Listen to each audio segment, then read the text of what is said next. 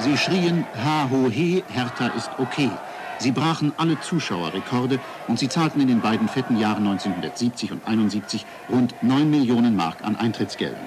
Hertha war der Berliner liebste Fußballbraut. Bevor Hertha BSC weitere Bundesligamannschaften nach Berlin verpflichtet, sollte der Vorstand den Spielern erst sagen, wie man sich als Gastgeber zu benehmen hat. 75.000 Zuschauer sahen im vollbesetzten Stadion ein klasse Spiel, das Hertha BSC verdient mit 2 zu 0 gewann. Den entscheidenden Treffer erzielte Erich Beer, inzwischen Rekordnationalspieler bei Hertha geworden. Den Franken wird man eines Tages in einem Atemzug mit Hanne Sobeck nennen. Die Jubelfahrt begann an der Philharmonie. Pünktlich zur Stelle waren natürlich die Hertha-Frösche. Viel Beifall konnte die Mannschaft mit dem scheidenden Trainer Georg Kessler und dem vielleicht doch in Berlin bleibenden Torwart Norbert Niedbohr an der Spitze dann auf der Fahrt zur Deutschlandhalle reichlich einheimsen. Am Wittenbergplatz gab es den ersten unplanmäßigen Aufenthalt. Eine Hertha-Anhängerin ließ es sich nicht nehmen, Präsident Domrich und Trainer Kessler eine selbstgebackene Käsetorte zu überreichen. Sichtlich wohl fühlte sich Hanne Sobeck, der Altnationalspieler und Herr Taner seit Jahrzehnten im Kreis der Jungen.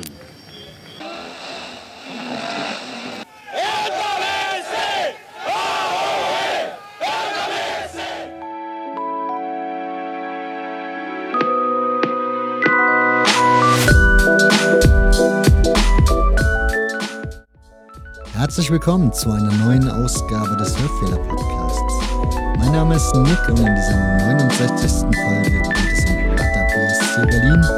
Dazu eingeladen habe ich mir Knut Bayer, den Autor von 111 Gründe Hertha BSC zu lieben. Und Knut ist der ideale Gast, denn er ist schon seit Jahrzehnten Hertha-Fan.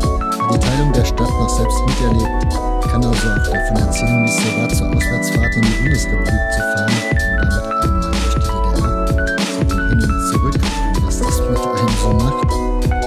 aber auch erzählen von Spielen bei Union Berlin, denn er gehört zu denen, die auch schon zu DDR-Zeiten bei Union am Start waren. Und diese Freundschaft Hertha und Union, die es ja mal einst gab, aus eigenem Erleben kennt. Er kennt aber auch zum Beispiel Ruhrpokalabende im Ostblock mit der Hertha. Da gibt es wahrscheinlich auch nicht mehr so viele Hertha-Fans, die das miterlebt haben. Und er kennt sich ziemlich, ziemlich gut aus mit der Geschichte des Vereins. Und darüber jetzt unterhalten wir uns natürlich. Und dafür sind seine Erfahrungen Gold wert. Insofern freut euch auf diese wunderbare Ausgabe. Bevor die Sendung aber losgeht, möchte ich mich bedanken bei Carsten Pilger für seine Unterstützung des Podcasts. Wenn ihr seinem Beispiel folgen möchtet, dann geht einfach nur auf hörfehler.org. Ansonsten wünsche ich mir wie immer, dass ihr diesen Podcast reichlich retweetet, liked, teilt, davon erzählt, mithelft, ihn halt breiter und bekannter zu machen. Das würde mich sehr, sehr freuen. Und nun wünsche ich euch ganz viel Spaß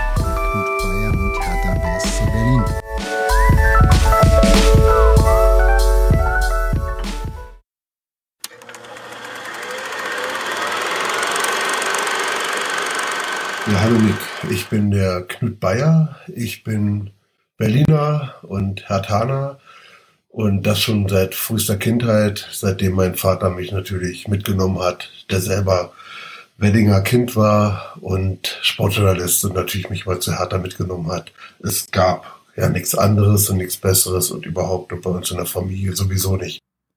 Das wäre die Frage, weil du sagst, es gab nichts anderes, es gab ja schon anderes. Aber ist dein Papa immer nur zu Hertha gegangen? Ja, mein Vater war natürlich äh, als Sportjournalist, das da lag er großen, hat er großen Wert drauf gelegt, dass er halt ähm, doch als objektiv galt. Das heißt, er hat natürlich auch über Tennis Borussia geschrieben. Er ist immer sonntags zu Wacker 04 gegangen, ähm, zum Wackerweg und hat über die zweite Liga äh, geschrieben. Es gab natürlich den SCC Blau-Weiß 90. Es haben viele versucht, äh, da anzuklopfen und sind ähm, dann doch gescheitert. Aber es gab natürlich auch ähm, Berlin hat eine unglaublich große Vereinsdichte, auch Westberlin hatte die ähm, insbesondere. Und das sind natürlich alles Vereine, die ohne die gäbe es keine erste, keine zweite Liga. Das ist dritte, vierte, fünfte, sechste Liga. Die sind extrem wichtig. Und natürlich gab es was anderes als Hertha auch in Berlin, aber nicht bei uns in der Familie. Wenn's, wenn wir sonntags beim Essen waren, dann war Schluss. Ich bin der Jüngste von ewig vier Kindern und ja, da waren, bei Hertha war halt einfach Thema. Die anderen Plätze hast du da nicht gesehen als Kind oder war die Hertha Doch, einfach da, das Besondere?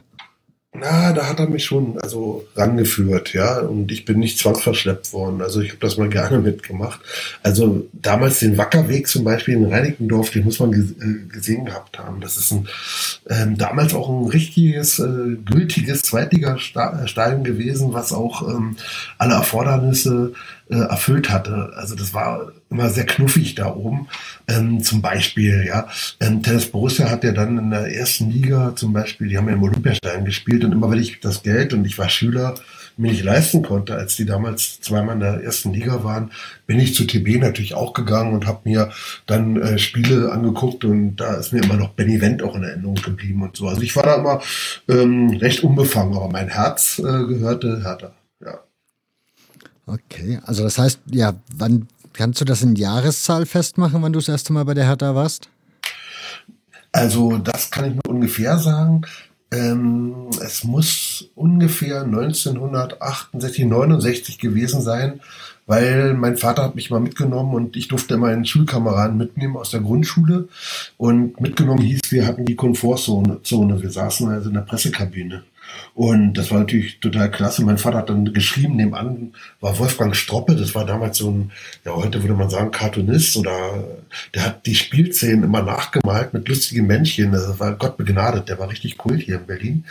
Ähm, die saßen da und ich mit meinem Kumpel hinten musste man mucks, mucksmäuschen still sein. Das klappte wunderbar bis 1970.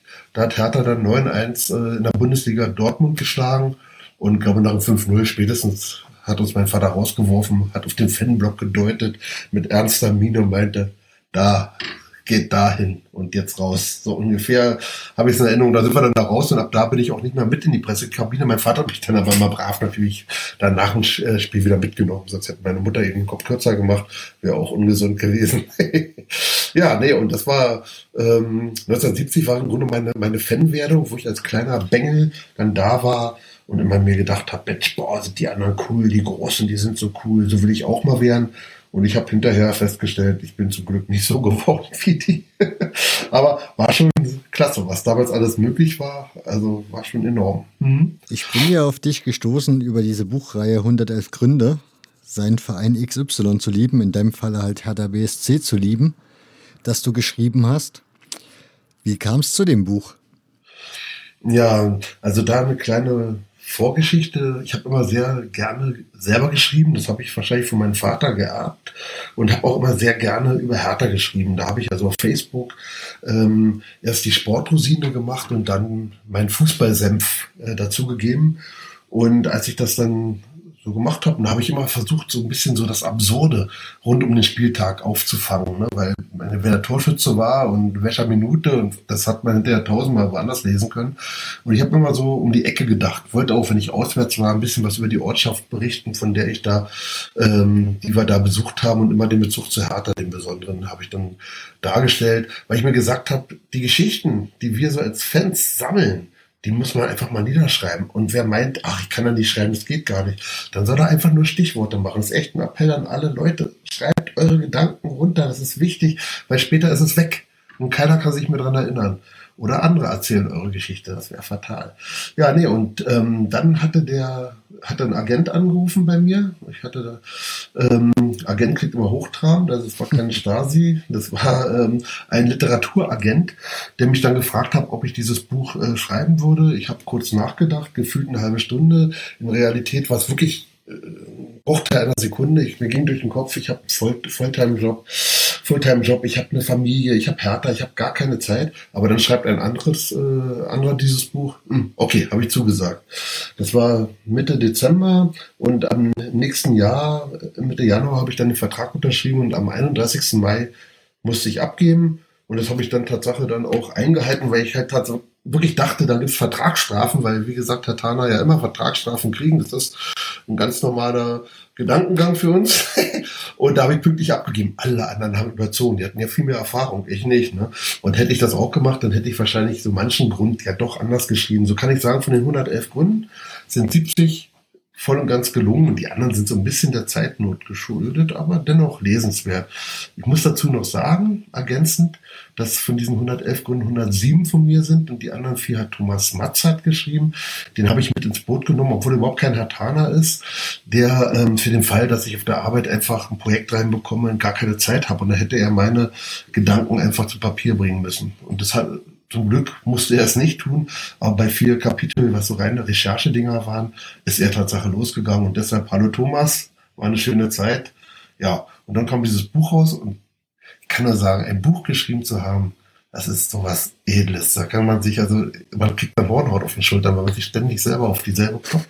Und das ist schon, ist schon geil. Ja, so. Ne? ähm, dein Buch hat ja durchaus diverse Aspekte. Ähm, wie war dein Wissensstand, als du da rangegangen bist? Ich meine, 111 Gründe bei Hertha, mhm. denkt man so im ersten Moment, okay, kriegt man leicht zusammengetragen, mhm. aber... Naja, ich meine, ähm, es ist so, dass ich natürlich erstmal so ein, wie man neudeutsch sagt, ein Brainstorming gemacht habe. Ich habe also innerhalb von einer Dreiviertelstunde, Stunde ungefähr, habe ich 160, 170 Überschriften zusammenbekommen. Ja, also Gründe, die mhm. man hätte dann äh, so ein bisschen ausmalen können. Und da dachte ich, okay, das Buch kann kommen, ist kein Problem. Das heißt also, ich bin schon mit einem enormen Fundus rangegangen am Wissen. Aber ich habe auch immer so einen Hang gehabt zur Historie, immer schon. Und ähm, ja, und, das, und mein Vater hat unglaublich viel berichtet und erzählt und so. Und das ist natürlich dann auch hängen geblieben. Und ja, so dass ich sagen kann, ich bin da schon mit einem großen Wissensstand rangegangen. Sonst sollte man sowas nicht machen, wenn man dann erst anfängt zu recherchieren, das ist nicht gut. Und, aber ich bin aus dem Buch rausgegangen mit noch mehr Wissen, weil ich dann natürlich genau geguckt habe, ähm, ist denn das auch richtig? Ist meine Erinnerung da auch richtig? Ne? Und, ähm, und ich musste ja dann auch die Quellen angeben. Dazu war ich ja dann verdonnert und ich glaube, selbst bei meiner Diplomarbeit habe ich nie so sauber gearbeitet wie in diesem Buch mit den Quellen. Also kurzum, das Buch hat auch also dann im Endeffekt mich so ein bisschen nochmal äh, auf Form gebracht in Sachen harter BSC. Du, fäng, du fängst mit dem Buch eigentlich ziemlich stringent bei der Vereinsgründung an. Also es geht mhm. nicht damit so los. Ja, das ist richtig. Also natürlich, also ähm, man braucht einen Leitfaden. Ne? Und da muss man so ein Stück weit, also die Chronologie gibt natürlich unglaublich viel her, damit du dich nicht verlierst. Ne? Und dann ähm, musst du natürlich gucken, also irgendwann mal ist man dann in den Jahren, wo man selber was erlebt hat, dann äh, ändert sich auch der Duktus der Geschichte. Und davor, diese ganzen Sachen, die natürlich bei der Gründung anfangen, da ist es natürlich dann wichtig gewesen, ich hätte natürlich zum hundertsten, tausendsten Mal genau dieselben Geschichten schreiben können, die man schon in sämtlichen Hertha-Büchern lesen kann. Ähm, klar, weil die stehen ja einfach mal fest als Fakten, aber ich habe dann immer so zugesehen, dass ich noch Zusatzinformationen bekomme. Ähm, so ein bisschen ja, vielleicht auch ein bisschen ein Berlin-Buch draus gemacht. Ja, ja und das bietet sich natürlich an, dann bei 1892 anzufangen. Richtig. Ja. Das ist ein Berlin-Buch geworden. Das werde ich so als Leser mal, will ich das auch so festhalten. Du schreibst ja da drin, dass der Verein zwischen Wetting und Prenzlauer Berg irgendwo so in diesem Bereich gegründet wurde. Ja. Kann man den Punkt, wo der Verein gegründet wurde, nicht ganz festmachen, also den Ort? Ja, nee, das ist ähm, schwierig, kann man nicht. Es gibt verschiedene äh, Thesen, äh, wo dieser Verein gegründet werden soll. Also sei es eine äh, Bank im Wedding gewesen, ähm, sei es eine Parkbank am Akuna-Platz in Berlin-Mitte gewesen. Das ist alles ähm, äh, da gibt es gegenläufige Meinungen, aber es gab halt in den 60er Jahren interessanterweise eine Mitgliederversammlung bei Hertha. Da ging es auch darum, Mensch, wo sind denn wir eigentlich überhaupt gegründet worden? Das wusste keiner. Und ein älterer Herr stand auf und sagte, ja, das war am Arkona-Platz auf der Parkbank. So, da hatten wir die Idee. Also da, da ist die Idee entstanden und dann halt, wie so sind, woher willst du das wissen, Alter? Erzähl mal hier, was soll denn der Scheiß und so weiter. Er hat dann nur gesagt, naja, ich war dabei. Ja, und das war dann halt einer der Lorenz-Brüder. Das waren also äh, die treibenden Kräfte waren zwei Geschwisterpaare, äh, die Geschwister Lorenz und Geschwister Lindner. Und die haben sich halt getroffen und haben gesagt, hey, wir gründen jetzt auch einen Fußballverein. Das war halt damals halt up to date. Ja, Fußballvereine wurden ja massenhaft gegründet, nicht umsonst. Also der älteste. Ja, aber 1892 ne? ist ja recht früh, oder? Also ich hätte jetzt gesagt, das hätte mich jetzt eher interessiert, wo die den Gedanken her hatten, einen Fußballverein zu gründen. Naja, gut, also die haben ja schon vorher geknödelt. Ne? Die haben also Fußball gespielt. Ne? Mhm. Und damals war es halt so, in Berlin gab es, in, also Fußball wurde in erster Linie auf zwei großen Flächen gespielt. Und das waren alte oder auch damals noch so genutzte Exerzierflächen der, äh, des Militärs. Das war einmal im Norden in Berlin äh, zu verorten, dort wo jetzt der Jahn-Sportpark ist wo zu DDR-Zeiten eine BFC gespielt hat, ne? mhm. direkt an der Grenze zum Wedding. Da war der äh, nördliche Exer. Und da gibt es im Süden von Berlin, äh, gab es dann noch einen großen Exerzierplatz. Der ist jetzt bekannt als das Tempelhofer Feld, wo der Zentralflughafen Tempelhof war. Jetzt eine riesengroße Grünanlage zum Drachensteigen. Ähm, da unten, nur sei es erwähnt, ist ja der älteste noch existierende Fußballverein Deutschlands, nämlich äh, 1888 äh, Germania gegründet worden. Also da kann man schon mal sehen anhand dieser äh, Zahl, dass also Hertha schon sehr, sehr früh einer der ersten Vereine war. Ja, und da haben die sich getroffen auf der Parkbank und haben gesagt, machen wir. Problem war halt nur, keiner war von denen volljährig.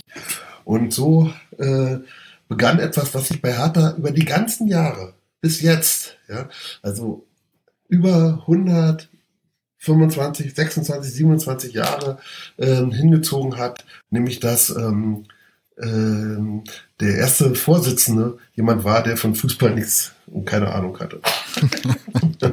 Nämlich der Onkel. Die haben den Onkel geholt, der dann äh, unterschreiben musste und ja, und so ist es dann geblieben. Nein, natürlich sind nicht alle Präsidenten ahnungslos gewesen, aber das war schon so bezeichnend, ne, dass damals der erste Präsident einer war, der Fußball noch nicht mal richtig schreiben konnte, ja. Hm. Waren die Jungs noch Schüler dann zu der Zeit?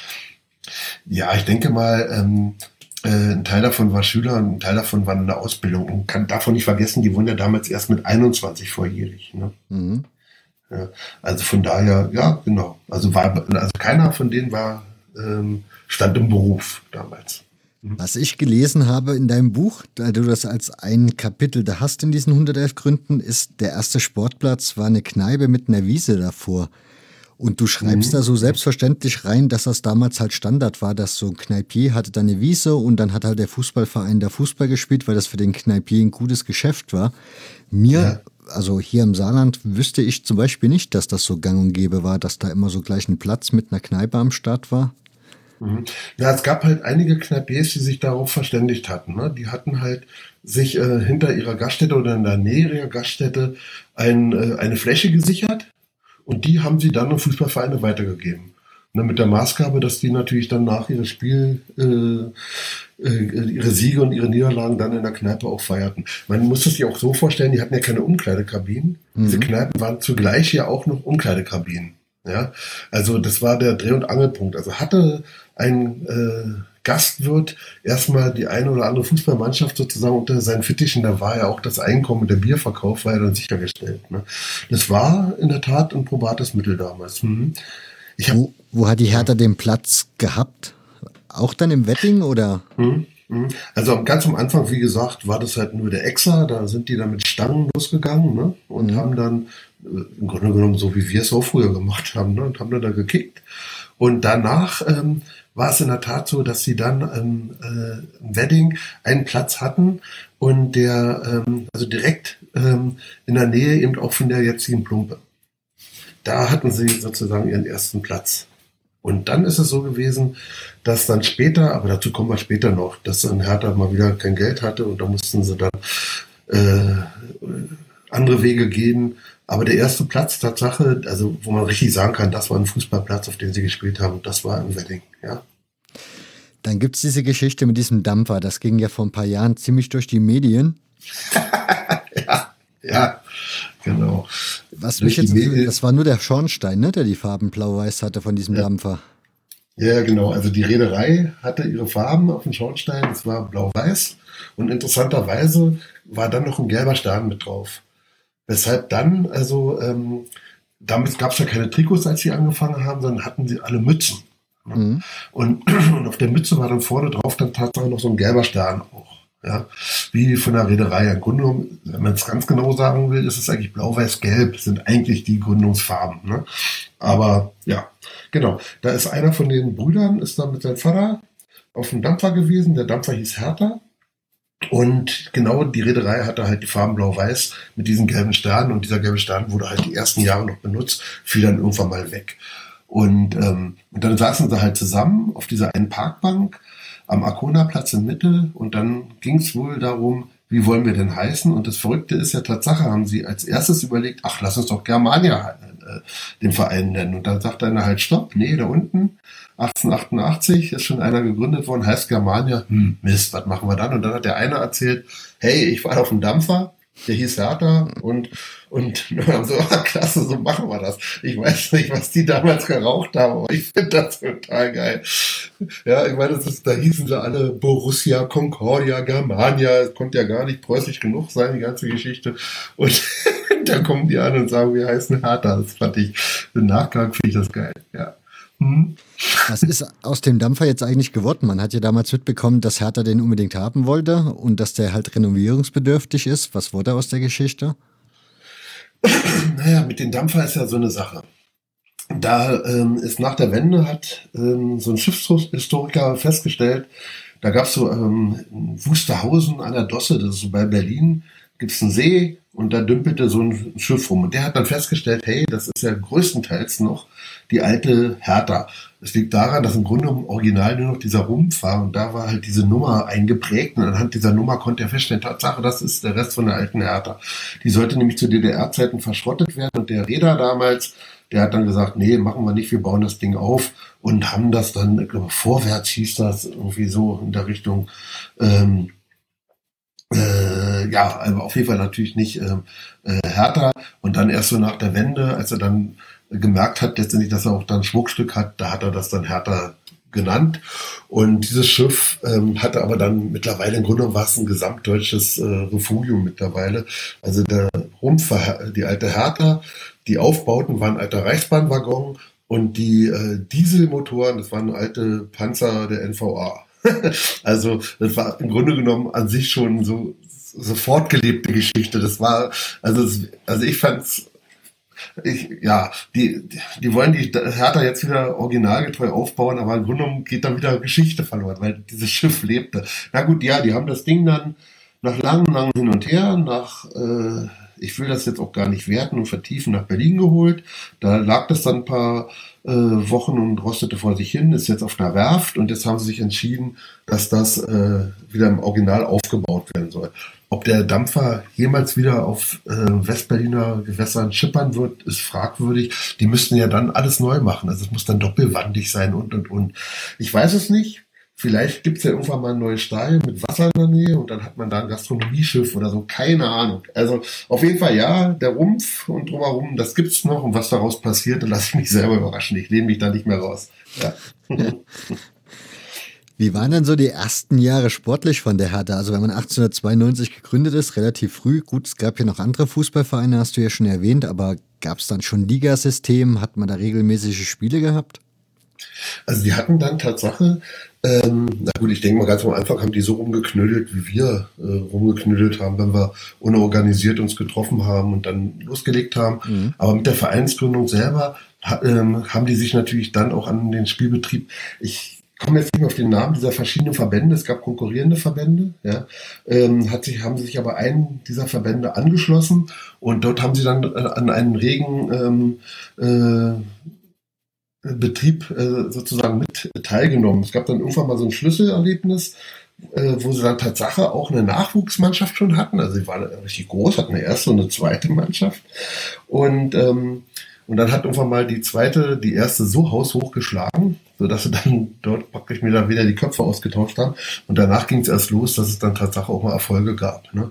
Und die ersten waren natürlich dann die Berliner Meisterschaft, was schon eine echte Hausnummer war, weil wie gesagt, es gab ja unzählige Vereine damals, ne? gerade rund um Berlin. Mhm. Was war das für eine ja. Zeit? Also von Jahren ungefähr? Ja, ungefähr 1910 fing Hertha an, würde ich sagen, sportlich, ähm, äh, ja, Erfolge einzufahren, die man dann also auch überregional zur Kenntnis genommen hat. Mhm. Was man in deinem Buch aber auch lesen kann, ist, dass die Hertha dann auch relativ schnell in finanzielle Schwierigkeiten gekommen ist oder zumindest mal, sagen wir mal, Probleme hatte mit den Finanzen. Ja. ja. Woran, das ist richtig, ja. woran machst du das fest? Also, was würdest du sagen, waren die Ursachen für, dafür? Naja, man darf nicht vergessen, also die Zeit, in der Hertha BSC groß geworden ist. Ähm, 1914 fing der ähm, Erste Weltkrieg an. Mhm. Schlag, schlagartig wurden dort, also alles, was da männlich ist, ähm, äh, wurde ja dann zum Militär geholt und in den Krieg geschickt. Das kann man auch, ich denke mal, auch im Saarland gut verfolgen. Also wir haben hier in Berlin eine ganze Menge wunderschöner Gebäude, die sind dann 1914, 15 fertiggestellt worden. Und die nächste Bauwelle fing Tatsache erst weit nach 1918 an. Also dann sieht man auch, die Bauarbeiter wurden dann eingesammelt und so weiter und so fort. Das heißt also, ähm, erstens äh, bist du als Fußballspieler nicht freigestellt worden vom Militär. Du musstest dann selber auch hin. Es sind auch einige gefallen.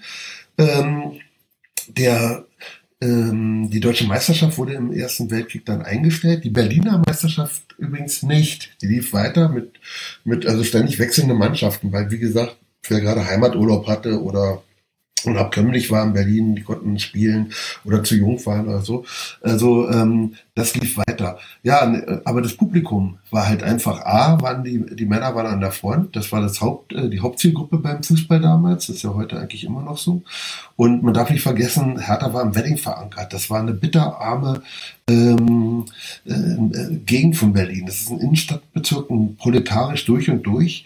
Und man darf wirklich nicht vergessen, dass also im Ersten Weltkrieg ja, sind, obwohl es war ja nie äh, eine Feindesarmee in Berlin am Ersten Weltkrieg, sind aber mehr Leute im Wedding ums Leben gekommen, nämlich weil sie verhungert sind, als durch das Bombardement im Zweiten Weltkrieg. Das äh, muss man sich mal in Relation setzen. Ja? Also die Leute hatten nichts zu fressen. Und wenn nichts zu fressen hat, kann ich zum Fußball gehen. Und wenn ich zum Fußball geht, kann ich zahlen. Und damit hat Hertha BSC natürlich wie auch viele andere Vereine ähm, finanziell eine Schieflage bekommen. Nur hatte Hertha eben von vornherein, weil eben wie gesagt Arbeiterverein und so weiter und so fort, also, beziehungsweise Vereine in einer Arbeitergegend, muss man es korrekterweise sagen, ja gar keine Geld auf dem Konto. Andere Vereine hatten das schon. Und deshalb ist eigentlich ein Wunder, dass Hertha diese Zeit überlebt hat. Hm. Ich finde das sehr das fand ich halt sehr, sehr spannend, diesen Aspekt, dass du da reinschreibst. Es gab durchaus nur noch Vereinsmitglieder, aber eben auch Vereinsmitglieder, die gesagt haben, es geht halt nicht mehr, ich kann finanziell meinen Mitgliedsbeitrag ja. halt gar nicht na nachkommen. Ja. Habe ich so auch noch nicht gelesen, ehrlich gesagt, in mhm. Fußballbüchern. Ja, also das ist ähm, in der Tat etwas, also, äh, also man muss sich folgendes vorstellen, bei Hertha BSC ist ähm, ähm, leider in den ersten Tagen sozusagen nach dem Zweiten Weltkrieg das Archiv komplett ausgebrannt. Ja? Mhm. So dass es also ähm, sehr viele Informationen einfach nicht mehr gibt. Und deshalb sind diese wenigen Informationen, die man zusammenträgt, Goldstaub, ja, und werden dann auch ganz genau gelesen und auch ausgelegt. Und, und Tatsache gab es dann halt also noch einen restlichen Briefverkehr, der genau darauf schließen lässt, ja, dass also äh, Vereinsmitglieder sich entschuldigen, dass sie es nicht mehr zahlen können und und und. Und das ist halt so, dass also ähm, Einige, äh, da wurden die Zahlungen ausgesetzt, andere sind aus Scham natürlich dann ausgetreten, weil sie kein Schuldner sein wollten oder wie auch immer. Aber damals war halt der Mitgliedsbeitrag das Haupt, die Haupteinnahmequelle letztendlich neben den Spielen ähm, für so einen Verein. Ne? Und das ist natürlich dann für Hertha besonders tödlich gewesen, dass sie halt nicht in einer, ich sag jetzt mal, reicheren Gegend verankert sind. Aber der Verein war ja recht erfindungsreich. Also man hat ja dann versucht, Lösungen zu finden, die aber auch allesamt ja, man könnte es unter der Rubrik Pech festmachen, glaube ja. ich, oder? Ja. ja. klar. Ich meine, also Hertha, also was so für viele steht, ist halt also folgende Begebenheit. In den 20er Jahren gab es ja den Kapp-Putsch. Das waren Rechtsradikale, ne, mhm. die ähm, ja die Regierung sozusagen dann kippen wollten. Und ähm, es gab damals der äh, Gewerkschaftsbund hat dann zum Generalstreik aufgerufen im Deutschen Reich und Tatsache haben sich da also der weitaus größte Teil der Arbeitnehmerschaft dann gehalten. Und somit ist dann dieser äh, äh, vollkommen versandet. Also die sind alle, ähm, äh, letztendlich, die Redelsführer sind noch festgenommen worden und so weiter und so fort. Also, aber, also entweder war man eben an diesem Tag des Kappputsches nicht auf der Straße oder es wurde geschossen. Und nun rate mal, Hertha hatte nämlich die gute Idee, einen sogenannten Lumpenball zu machen, ne, mit, mit Tombola, mit Einnahmen und das mit Eintrittsgeldern und, und, und. Und genau, haben alles schon gekauft und gemietet und Getränke und Personal für die, für, für, für die Partynacht sozusagen. Aber genau an dem Tag war der Kampfwunsch. Kam kein Schwein. Stand so alleine da mit ihren Sachen. Und das ist so härter, das ist so symptomatisch, das ist so, das zieht sich durch bis heute. Ja, so, so drei Meter toll gelaufen und dann fünf Meter vor dem Ziel macht Plauz. Ja, dann fallen sie auf die Schnauze. Aber, aber das ist das, was mir diesen Verein erst recht ans Herz legt, finde ich. Das ist, ja, ich finde das gut irgendwo. Aber, aber es, ja, der Verein hatte genau. ja auch ein bisschen Glück. Also irgendwann kam mir dann irgendwie, naja, Wunder ist jetzt ein bisschen übertrieben, aber da kam ja irgendwie so ein anderer Verein auf sie zu, weil die ja Mhm, auch irgendwie ja. ein Problem hatten und dann haben sich beide Vereine, wie haben wir vor uns gesagt, zusammengeführt, wurden Ja, zusammengeführt. zusammen, genau. Also, das war der BSC, den es auch heute noch gibt, der jetzt in Wilmersdorf, im gutbürgerlichen Wilmersdorf ansässig ist. Der BSC hatte damals ähm, genau das, nämlich wirklich also sehr potentate Mitglieder und auch ähm, im Vorstand saßen nicht gerade äh, schlecht bemittelte Leute. Die konnten also, das war im Grunde genommen, wenn man so vergleichen will, das Bayern München damals von Berlin. Ja, Mhm. eigentlich, eigentlich. Nur hatten sie eins nicht, was hat Bayern besser gemacht? Ähm, äh, sie haben keinen sportlichen Erfolg gehabt. Sie hatten das Geld, aber Geld schoss wohl keine Tore. So, nun hatten sie das Dilemma, aber dass sie halt also unglaubliche Ambitionen hatten, aber dem nicht gerecht werden konnten. So, bei Hertha BSC war halt das, was ich äh, geschildert habe. Dann kam natürlich dann auch noch die 20er Jahre, dann die Weltwirtschaftskrise und so weiter und so fort. Bei Hertha ähm, drohte mal wieder ähm, die Lichter auszugehen. Aber sie waren sportlich gut. Gerade auch in den 20er Jahren, dazu kommen wir später noch, das Mhm. waren die Jahre letztendlich von Hertha BSC. Sie waren sportlich hervorragend, hatten aber nichts auf der Kante. Und dann haben sie, hat der BSC gesagt, weißt du was? Dann gehen wir zusammen, ja, und ihr seid unsere Fußballabteilung. Dann darf man sich das nämlich nicht vorstellen wie bei einer Fusion, wo der eine Verein aufhört oder, oder sogar beide aufhören zu existieren und dann einen neuen bilden, sondern Hertha BSC ähm, behielt praktisch ähm, also, also blieb als Verein bestehen, war, bildete aber die Fußballabteilung sozusagen des BSC und ab da, Hertha hieß nämlich ursprünglich BFC Hertha 1892, sind sie als Hertha BSC ähm, die Fußballabteilung, also haben die Fußballabteilung gegründet des BSCs und sind dort also ein paar Jahre verblieben. Ähm, sie hatten wirtschaftliche Autonomie, mussten aber die Gewinne abführen. Das war man kann sich denken, natürlich genau der St- Streitpunkt dann gewesen, dass Hertha natürlich, also sie waren ja irre erfolgreich in der Zeit, haben dann natürlich ähm, diese ganzen äh, Gelder irgendwie versucht natürlich so zu kaschieren, dass sie nichts an den Hauptverein abführen, sondern dass es in der eigenen Fußballabteilung bleibt.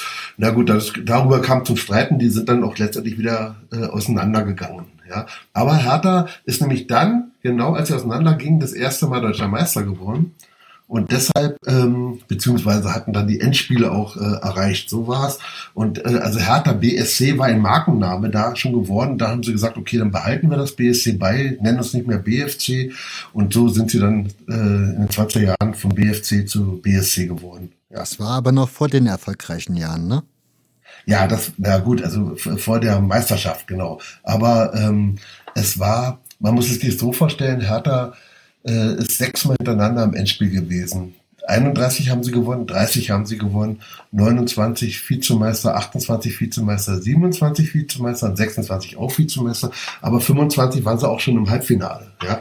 Also da fing das ja schon, wie gesagt, an. Also Hertha hatte schon da so eine kleine Marke kreiert, richtig, und dann sind die da raus. Hm?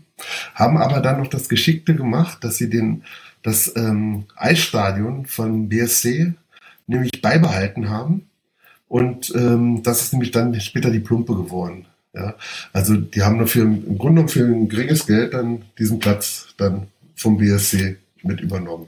Insofern war das also auf jeden Fall für Hertha eine Win-Situation. Ob es für den BSC eine Win-Situation ist, weiß ich nicht, kann ich nicht beurteilen. Aber ja, für Hertha war es gut. Wenn du jetzt schon die, die erfolgreichen Jahre ansprichst, Mhm.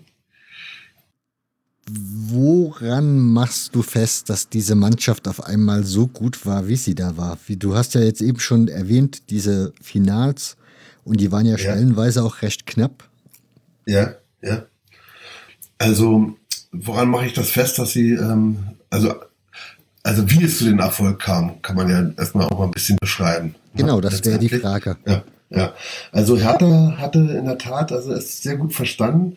Ähm, also man muss sich das nochmal so zu Gemüte ziehen. Also die Vereine damals, die jetzt in den 20er, 30er Jahren da ähm, letztendlich um die Meisterschaft mitgespielt haben, hat, äh, hatten mehr oder weniger, waren die Spieler alle aus der Region. Bei Hertha war es sogar so, dass die meisten rund um die Plumpe im Wedding wohnten, was auch die Beliebtheit von Hertha ausgemacht hat. Die Spieler waren ja zum Anfassen. Ja, mhm. da gab es nichts von wegen hier in den Villenorten so wie heute oder so. Die wohnten genau mittendrin, waren aus der Region und und Hertha hatte halt das Glück, in der Tatsache in einer Region zu sein, wo es eine unglaubliche Dichte an Spielern gab und damit auch von, äh, an Talenten. Zum Beispiel der äh, Hanne Sobeck, was ja im Grunde genommen der Fußballstar schlechthin von Hertha war damals, der ist ja, ich glaube, von Alemannia damals bekommen. Und ähm, also das war erstmal Hertha, hat tatsächlich zur richtigen Zeit die richtigen Spieler angesprochen in der eigenen Region und hatten natürlich auch eigene äh, Talente. Das ist natürlich etwas, was da natürlich noch dazukommt. Hertha war Tatsache der Verein hier in der Region, der als allererstes auch so bestimmte professionelle Strukturen aufgezogen hat. Äh, das ging sogar so weit bis zur medizinischen Betreuung. Dazu kommen wir später nochmal, wenn, wenn wir über den, unseren Arzt sprechen. Ne? Also mhm. ähm, der hatte damals, der war damals also als Sportmediziner führend mit seinen Ideen, ja. Also Müller, Müller äh, Wohlfahrt sozusagen, äh, ähm, der 20er Jahre. Auch, ja, genau, Müller, Müller Wohlfahrt, der 20er Jahre, der Müller Wohlfahrt ist übrigens, glaube ich, auch aus Berlin, der war ja auch mal bei Hertha. Also insofern ähm, war der äh, Dr. Hermann Horwitz, so hieß er sozusagen, führen. Das war wichtig damals, es gab ja keine Auswechselspieler. Die Spieler wurden zusammengeflickt, ja. Mhm. Ähm, äh, und wenn das nicht geklappt hat, dann spielte, hat man halt zu zehnt weitergespielt. Ne? Also es war, also die, diese medizinische Abteilung war damals noch extrem wichtiger, als es heute ist. Ne? So, das war das eine, dass Hertha da die richtige Antwort auf den medizinischen Sektor auch gefunden hat. Und dann hatten sie aber auch strategisch gesehen, Tatsache auch ähm, eine ganze Menge äh, Sachen neu gedacht. Also Hertha gilt ja auch als der Erfinder der, der Abseitsfalle zum Beispiel. Ja. Also man hat sich auch über so äh, fußballsystematische Sachen im Kopf gemacht. Und das kam halt äh, nicht in, und, und getragen wurde das alles von einem unglaublichen äh, fußballverrückten Zeit. Ja. Also wenn Hertha gegen den ersten FC Hintertupfing gespielt hat, da kamen 30.000. Es gab damals ähm, Neujahrsspieltage. Ich meine, wenn wir am 1. Januar nur an Fußball denken. Ich weiß nicht, wie es dir geht, aber da habe ich Kopfschmerzen, da habe ich keinen Bock auf Fußball. Das ist einer der Tage, wo ich hundertprozentig nie mehr Fußball gucken werde. Damals sind da 50, 60.000 im Grunewaldstadion gekommen oder so, ja. Also das ist ähm, eine ganz andere Zeit. Die waren eben auch noch nicht so satt, ja. Also so wie heute, ne? wo es über jede, jeden Kugelschreiber gibt es dann Turnier, ja, das ist doch bescheuert. Und damals war halt einfach das, und es gab viele Vereine in der Region, die da, es gab ja nie den Führenden, es gab eine unglaubliche Konkurrenz und das hat die Sache nochmal angefacht.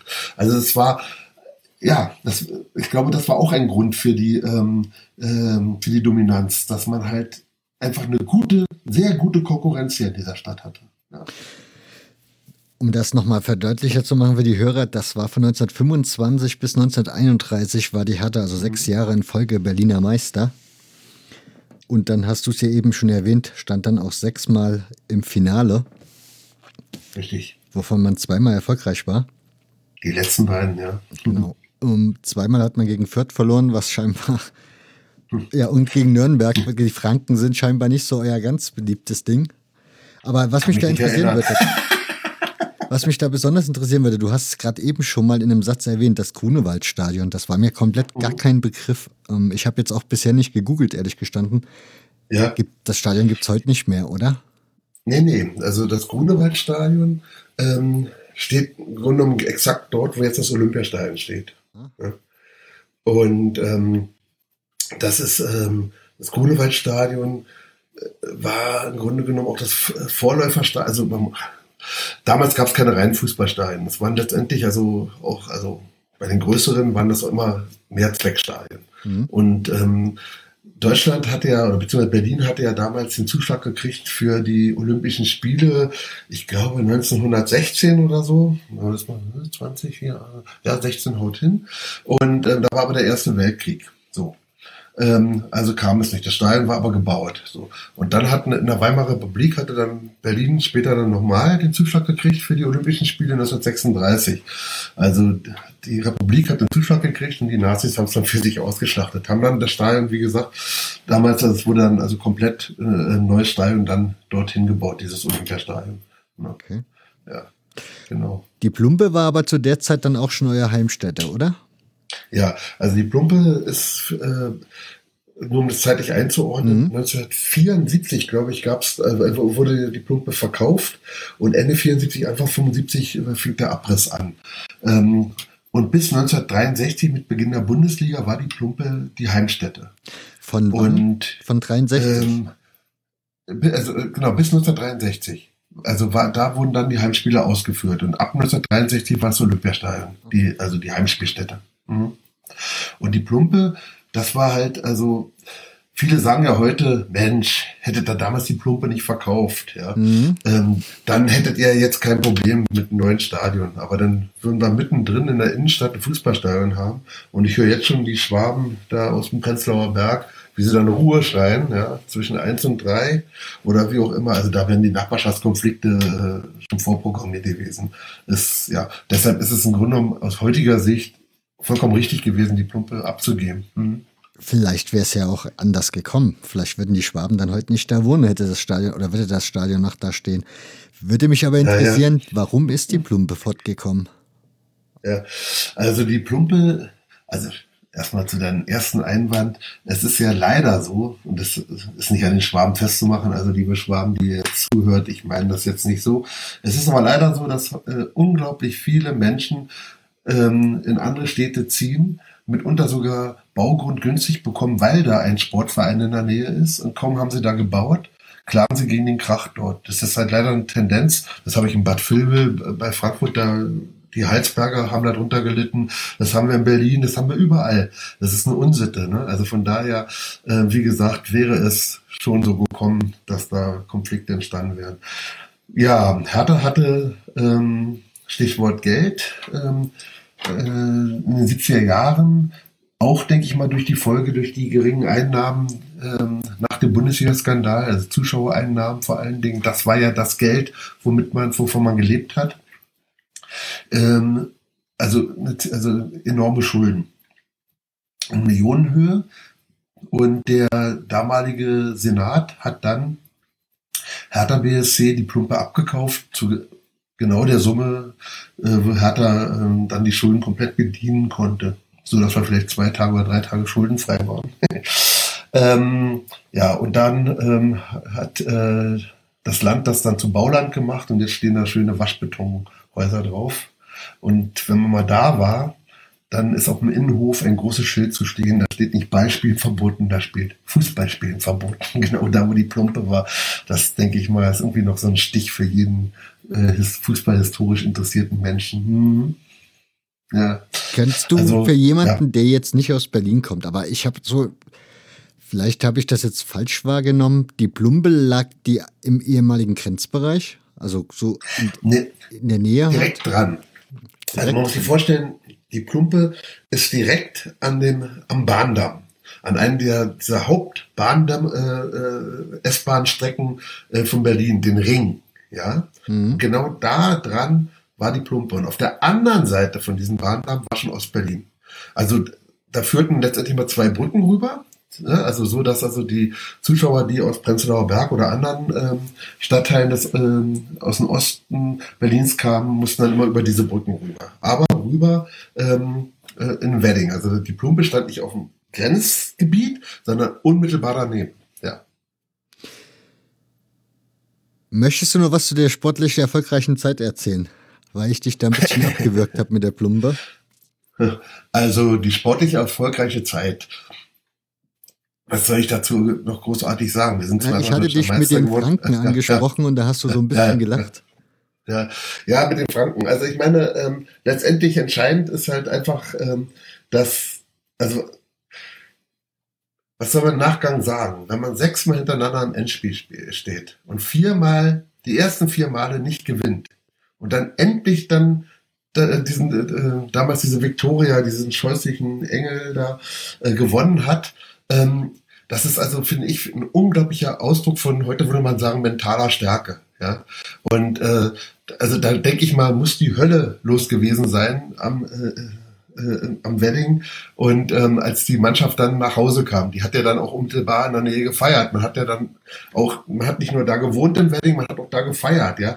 Das war also, das muss unglaubliche Balsam auf die Seele der Weddinger gewesen sein, denn auch in den 30er Jahren ging es wirtschaftlich vielleicht nicht mehr ganz so schlecht wie in den 20ern, aber immer noch äh, nicht gut genug. Und da kommt dann halt dieser Fußballverein endlich mit der Meisterschaft nach Hause.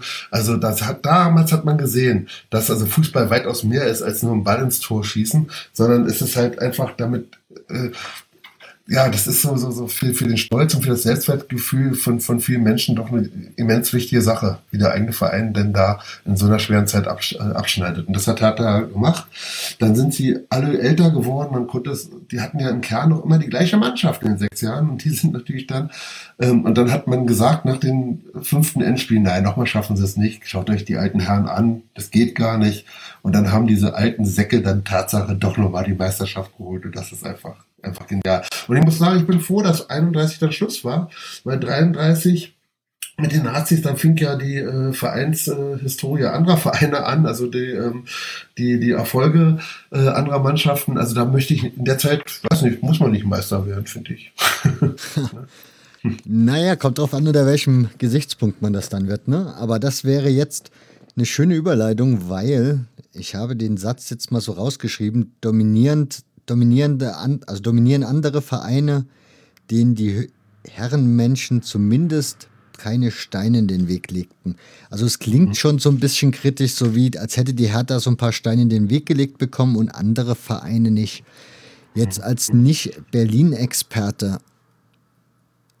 sprachst, hast du da indirekt andere Vereine angesprochen? Also ich nehme an, dir sind ja bestimmt Vereine bekannt, auf die du das gemünzt hast. Ja, na klar. Also erstmal aus, aus härter Sicht gesehen ist es so, dass ähm, man muss sich die Zeit auch wieder in Erinnerung rufen. Also Anfang der 30er Jahre, es gab ja neben den äh, bürgerlichen äh, Fußballverbänden, also wie den, die sie beim DFB alle angesiedelt waren, gab es ja damals auch noch einen, einen Arbeiterfußball. Mhm. Und das waren nicht nur 50 oder 100 Zuschauer, die hatten auch richtig Tausende von Zuschauern, die dann, also es gab im Grunde genommen so zwei ähm, ideologische Ansätze, wo man seinen Fußball sozusagen spielen konnte. Und, ähm, und in dem Wedding waren natürlich diese Arbeitersportvereine auch sehr, sehr stark. Ja, und als dann die Nazis an die Macht kamen, haben die natürlich äh, in erster Linie auf diese Arbeitersportvereine, die ja meistens also der KPD oder der SPD zugeordnet waren, ähm, gehörig auf die Füße gestellt, also bis letztendlich, bis die dann sogar ihr Vereinsleben einstellen mussten. Ne? Mhm. Dann denen auf die Füße gegangen. Und Hertha BSC war ja ein bürgerlicher Verein letztendlich, der beim DFB angesiedelt war. Aber dadurch, dass die im Wedding waren, also mit diesen renitenten Menschen, die dort lebten, ja, mit denen man keinen Staat machen konnte, äh, war Hertha BSC auch für die äh, braunen Machtherren also suspekt. Das hat man an verschiedenen ähm, historischen Quellen konnte man das so nachvollziehen. Also es war, also es war nicht greifbar. Und da wurde natürlich, da wurden andere Vereine eher unterstützt. Und natürlich meine ich da in erster Linie ähm, äh, die Gelsenkirchener, die dann ihre Hochzeit auch hatten in der, auch wenn sie ähm, ja, also, also ich, ich denke, man kann, man kann nicht in dieser Zeit ähm, äh, den deutschen Fußball mit dominieren, ohne dass man doch ein Stück weit da mitgegangen ist. Aber man muss sagen, also bei aller nicht vorhandenen Liebe zu Gelsenkirchen war dieser Verein der erste, glaube ich sogar, vom bezahlten Fußball, der seine Nazi-Vergangenheit hat untersuchen lassen. Ja, und sind dann, also haben echt, also dann richtig Zöpfe abgeschnitten. Ne? Also, wer kennt den Scheppern nicht? Ne? Scheppern mhm. ist einer der größten Spieler gewesen in den 30er Jahren. Schalker Kreisel, das war, das war ein Held. Ne? Und der hat sich ja ähm, im Zuge der Arisierung ähm, bereichert, indem er halt dann Schalke hat auch einen Marktplatz gehabt. Oh Gott, jetzt habe ich Schalke gesagt, ich entschuldige mich bei den Kindern, die hier zuhören. Ähm, am Marktplatz ein Kaufhaus gehabt. Das hat er dann für 7500 Reichsmark, also spottbillig, den abgepresst, mehr oder weniger. Und später hat er dann auch noch äh, was nachzahlen müssen nach dem Krieg. Äh, aber egal, die äh, Eigentümer sind dann auch äh, ermordet worden. Und ähm, ja, da hat er sich bereichert. Und die hatten damals schon überlegt, bei der Feldins Arena da so einen Weg, was weiß ich, Scheppernweg zu nennen. Das haben sie sein lassen. Die haben also deutlich in diesem Buch Abstand genommen zu Scheppern. Gab noch andere von der Meistermannschaft, die bei der NSDAP Mitglied waren und so. Das haben die also alles ganz klar äh, recherchiert, ja, und dargestellt. Allerdings kommt natürlich zu dem Schluss, dass sie dennoch äh, nicht protegiert wurden, was ich mal dahin äh, gestellt sehen möchte. Aber wie gesagt, sie haben es angefangen als einer der ersten. Das muss man also einfach mal ganz klar auch darstellen, was ich sehr, sehr gut finde. Ne? Und ich meine, gut, dann ist ja irgendwann mal auch Wien deutscher Meister geworden. Also äh, in der Zeit sind schon tolle Dinge passiert, sagen wir mal. Ne? Die Hertha war die zu der Zeit eigentlich so der führende Verein in Berlin. Ich meine, man, wenn man jetzt Also aktuell bis- sich das so anschaut mit dem Berliner Derby, geht es ja, Ja. da schwer hin und her mit den Sympathien und wer ist da Stadtmeister und keine Ahnung. War das zu der Zeit auch eine Diskussion oder war die Hertha eigentlich unumstritten so der Liebling Berlins? Naja, damals haben ja alle, alle Mannschaften, also um überhaupt in die äh, Endrunde der deutschen Meisterschaft zu kommen, mussten ja alle Mannschaften auch in eine, in eine Berliner Meisterschaft erstmal ausspielen. Naja, wer die gewonnen hat, war Stadtmeister. Das war eine ganz klare Sache. Ne? Also, ähm, was ja so heute nicht gegeben ist. Und, ähm, und es gab, wie gesagt, andere Vereine, die haben auch Tausende von Zuschauern gezogen. äh, Ja. Also wie gesagt, Tennis Borussia, immer einer der großen Gegenspieler. Also wenn ich von einem wirklichen Derby in Berlin spreche, dann wird es irgendwann mal das sein von Hertha gegen Tennis Borussia. Also alles andere ist irgendwie so ein, ein Abklatsch. Ja. Aber es gab halt wirklich, wie gesagt, es gab Alemannia, es gab äh, den BSV 92, keine Ahnung. Also es gab so viele Ver- Fußballvereine, die ähm, einfach auch ihre Zuschauer hatten. Also ich ich glaube, wenn sich da einer hingestellt hätte und gesagt hätte, ja, ich bin Stadtmeister, weil ich den oder den geschlagen habe, dann, ähm, ich glaube, da- das wäre lustig gewesen. Also hätten viele gelacht. Ne? Also ja, das ist damals eine ganz andere Situation gewesen. Auch eine ehrlichere Sache. Ne? Wer Berliner Meister geworden ist, ist Berliner Meister, ganz einfach so. Und nicht so wie heute. Ähm, zurück zu der Hakenkreuzzeit, nenne ich es jetzt mal. Denn auch die Hertha hat ja seine Geschichte aufgearbeitet Mhm, und mhm. professionell aufarbeiten lassen. Richtig. Was richtig. kannst du uns dazu erzählen? Ja, Also als erst der- wenn die alle oder anders gefragt. Wie kam es denn überhaupt dazu, dass die Hertha der Meinung war, man müsste da was aufklären? Also, ja, wie es dazu kam, ich denke mal, das war ein Prozess. Ähm, ich weiß nicht, wie weit jetzt Tatsache die Entscheider ähm, dieses aufzuarbeiten ähm, zurückgedacht haben. Also ich fange mal aus meiner Fansicht an. Ich war Hm? sehr dafür und ich habe das sehr begrüßt, weil ich natürlich auch die Ende 70er, Anfang der 80er Jahre bis in die 90er Jahre mitbekommen habe. Und da war es ja nicht nur in Berlin so, dass im Grunde genommen also fast jeder Fußballverein da eine gestandene Neonazi-Szene hatte. Ne? Hm? Also es war schon eine sehr unerträgliche Situation. Und, und wenn ich daran zurückdenke, finde ich das großartig, dass Hertha daran gedacht hat, dieses zu tun. Und ähm, es gab halt ein paar, es war einfach der Zahn der Zeit. Ja, es gab halt jetzt im Vorstand Menschen, die meinten, wir müssen jetzt hier einfach mal Position beziehen. Und wir wissen zu wenig. Ich habe ja schon mal gesagt, unser Archiv ist abgebrannt. Ja, selbst die, die wissen wollten, haben oft keine Antworten gefunden.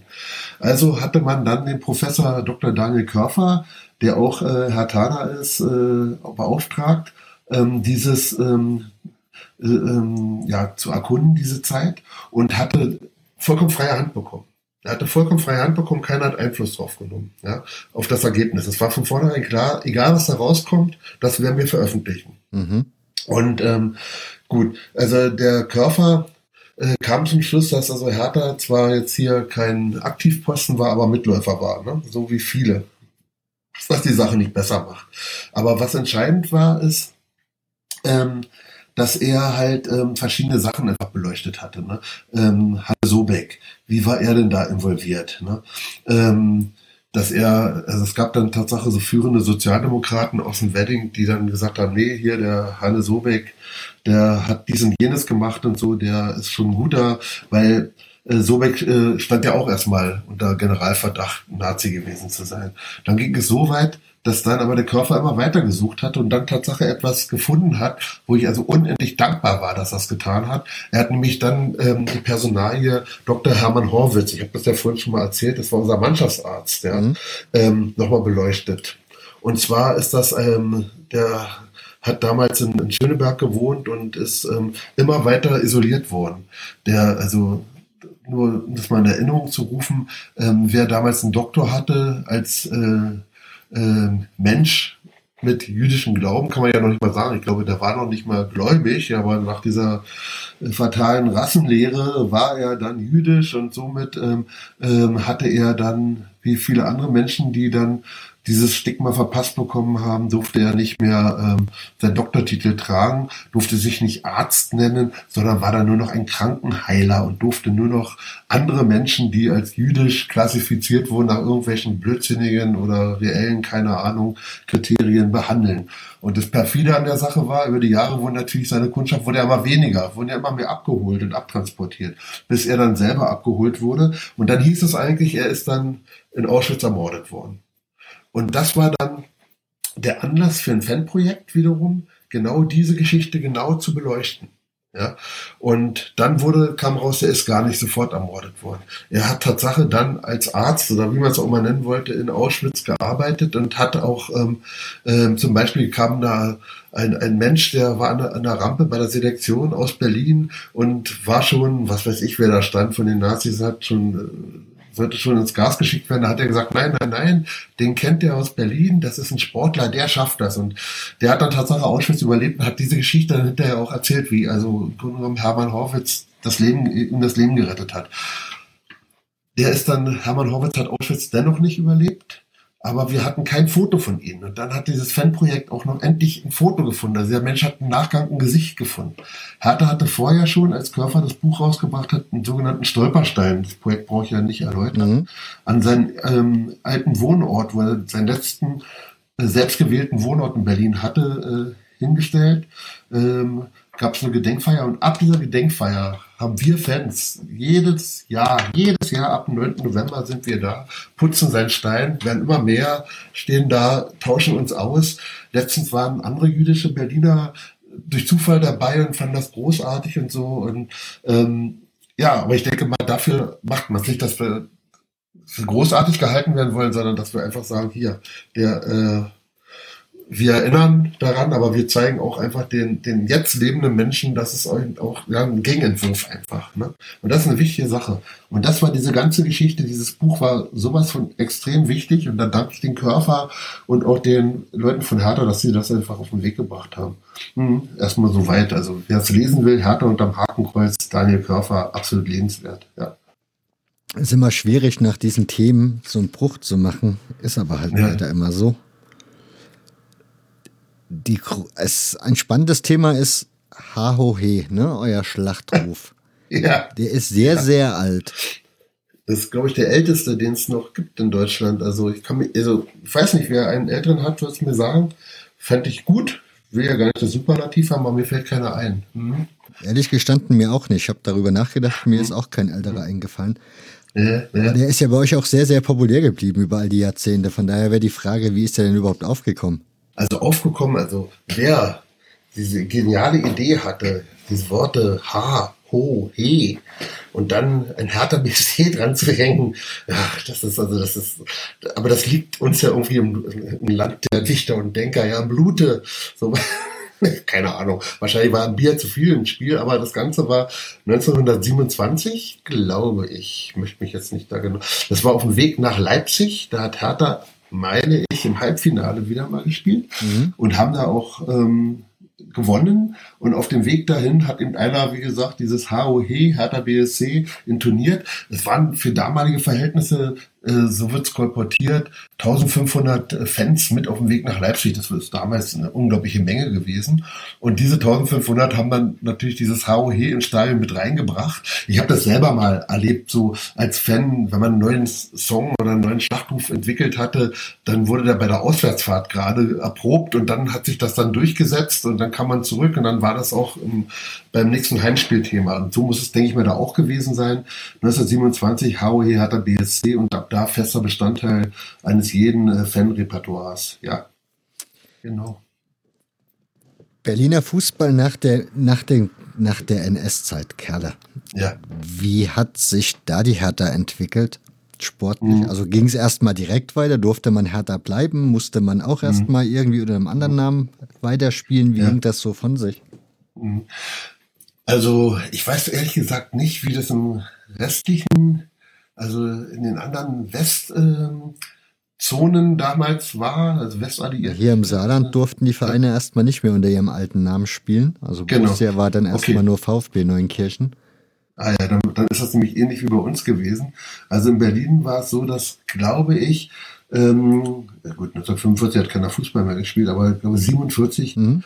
äh, also, also kurz nach, der, äh, nach dem Zweiten Weltkrieg ähm, haben hier in Berlin die Vereins, das Vereinsleben hat aufgehört zu existieren. Also diese äh, Vereine, die bürgerlichen Vereine galten als Hort des Revanchismus, des äh, Nationalsozialismus, keine Ahnung, Imperialismus oder oder oder.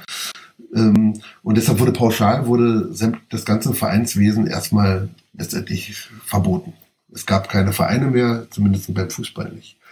Und, ähm, und dann wurde das nach Ortsteilen geregelt. Also Hertha hatte damals, ähm, äh, also die Spieler gab es natürlich nach wie vor, auch die Vereine gab es, die Funktionäre gab es, aber sie mussten sich zusammenschließen. Und da gab es halt dann ähm, einer, einer Plumpe, die Plumpe ähm, liegt da im Gesundbrunnen, Ortsteil Gesundbrunnen, da hieß es SG Gesundbrunnen.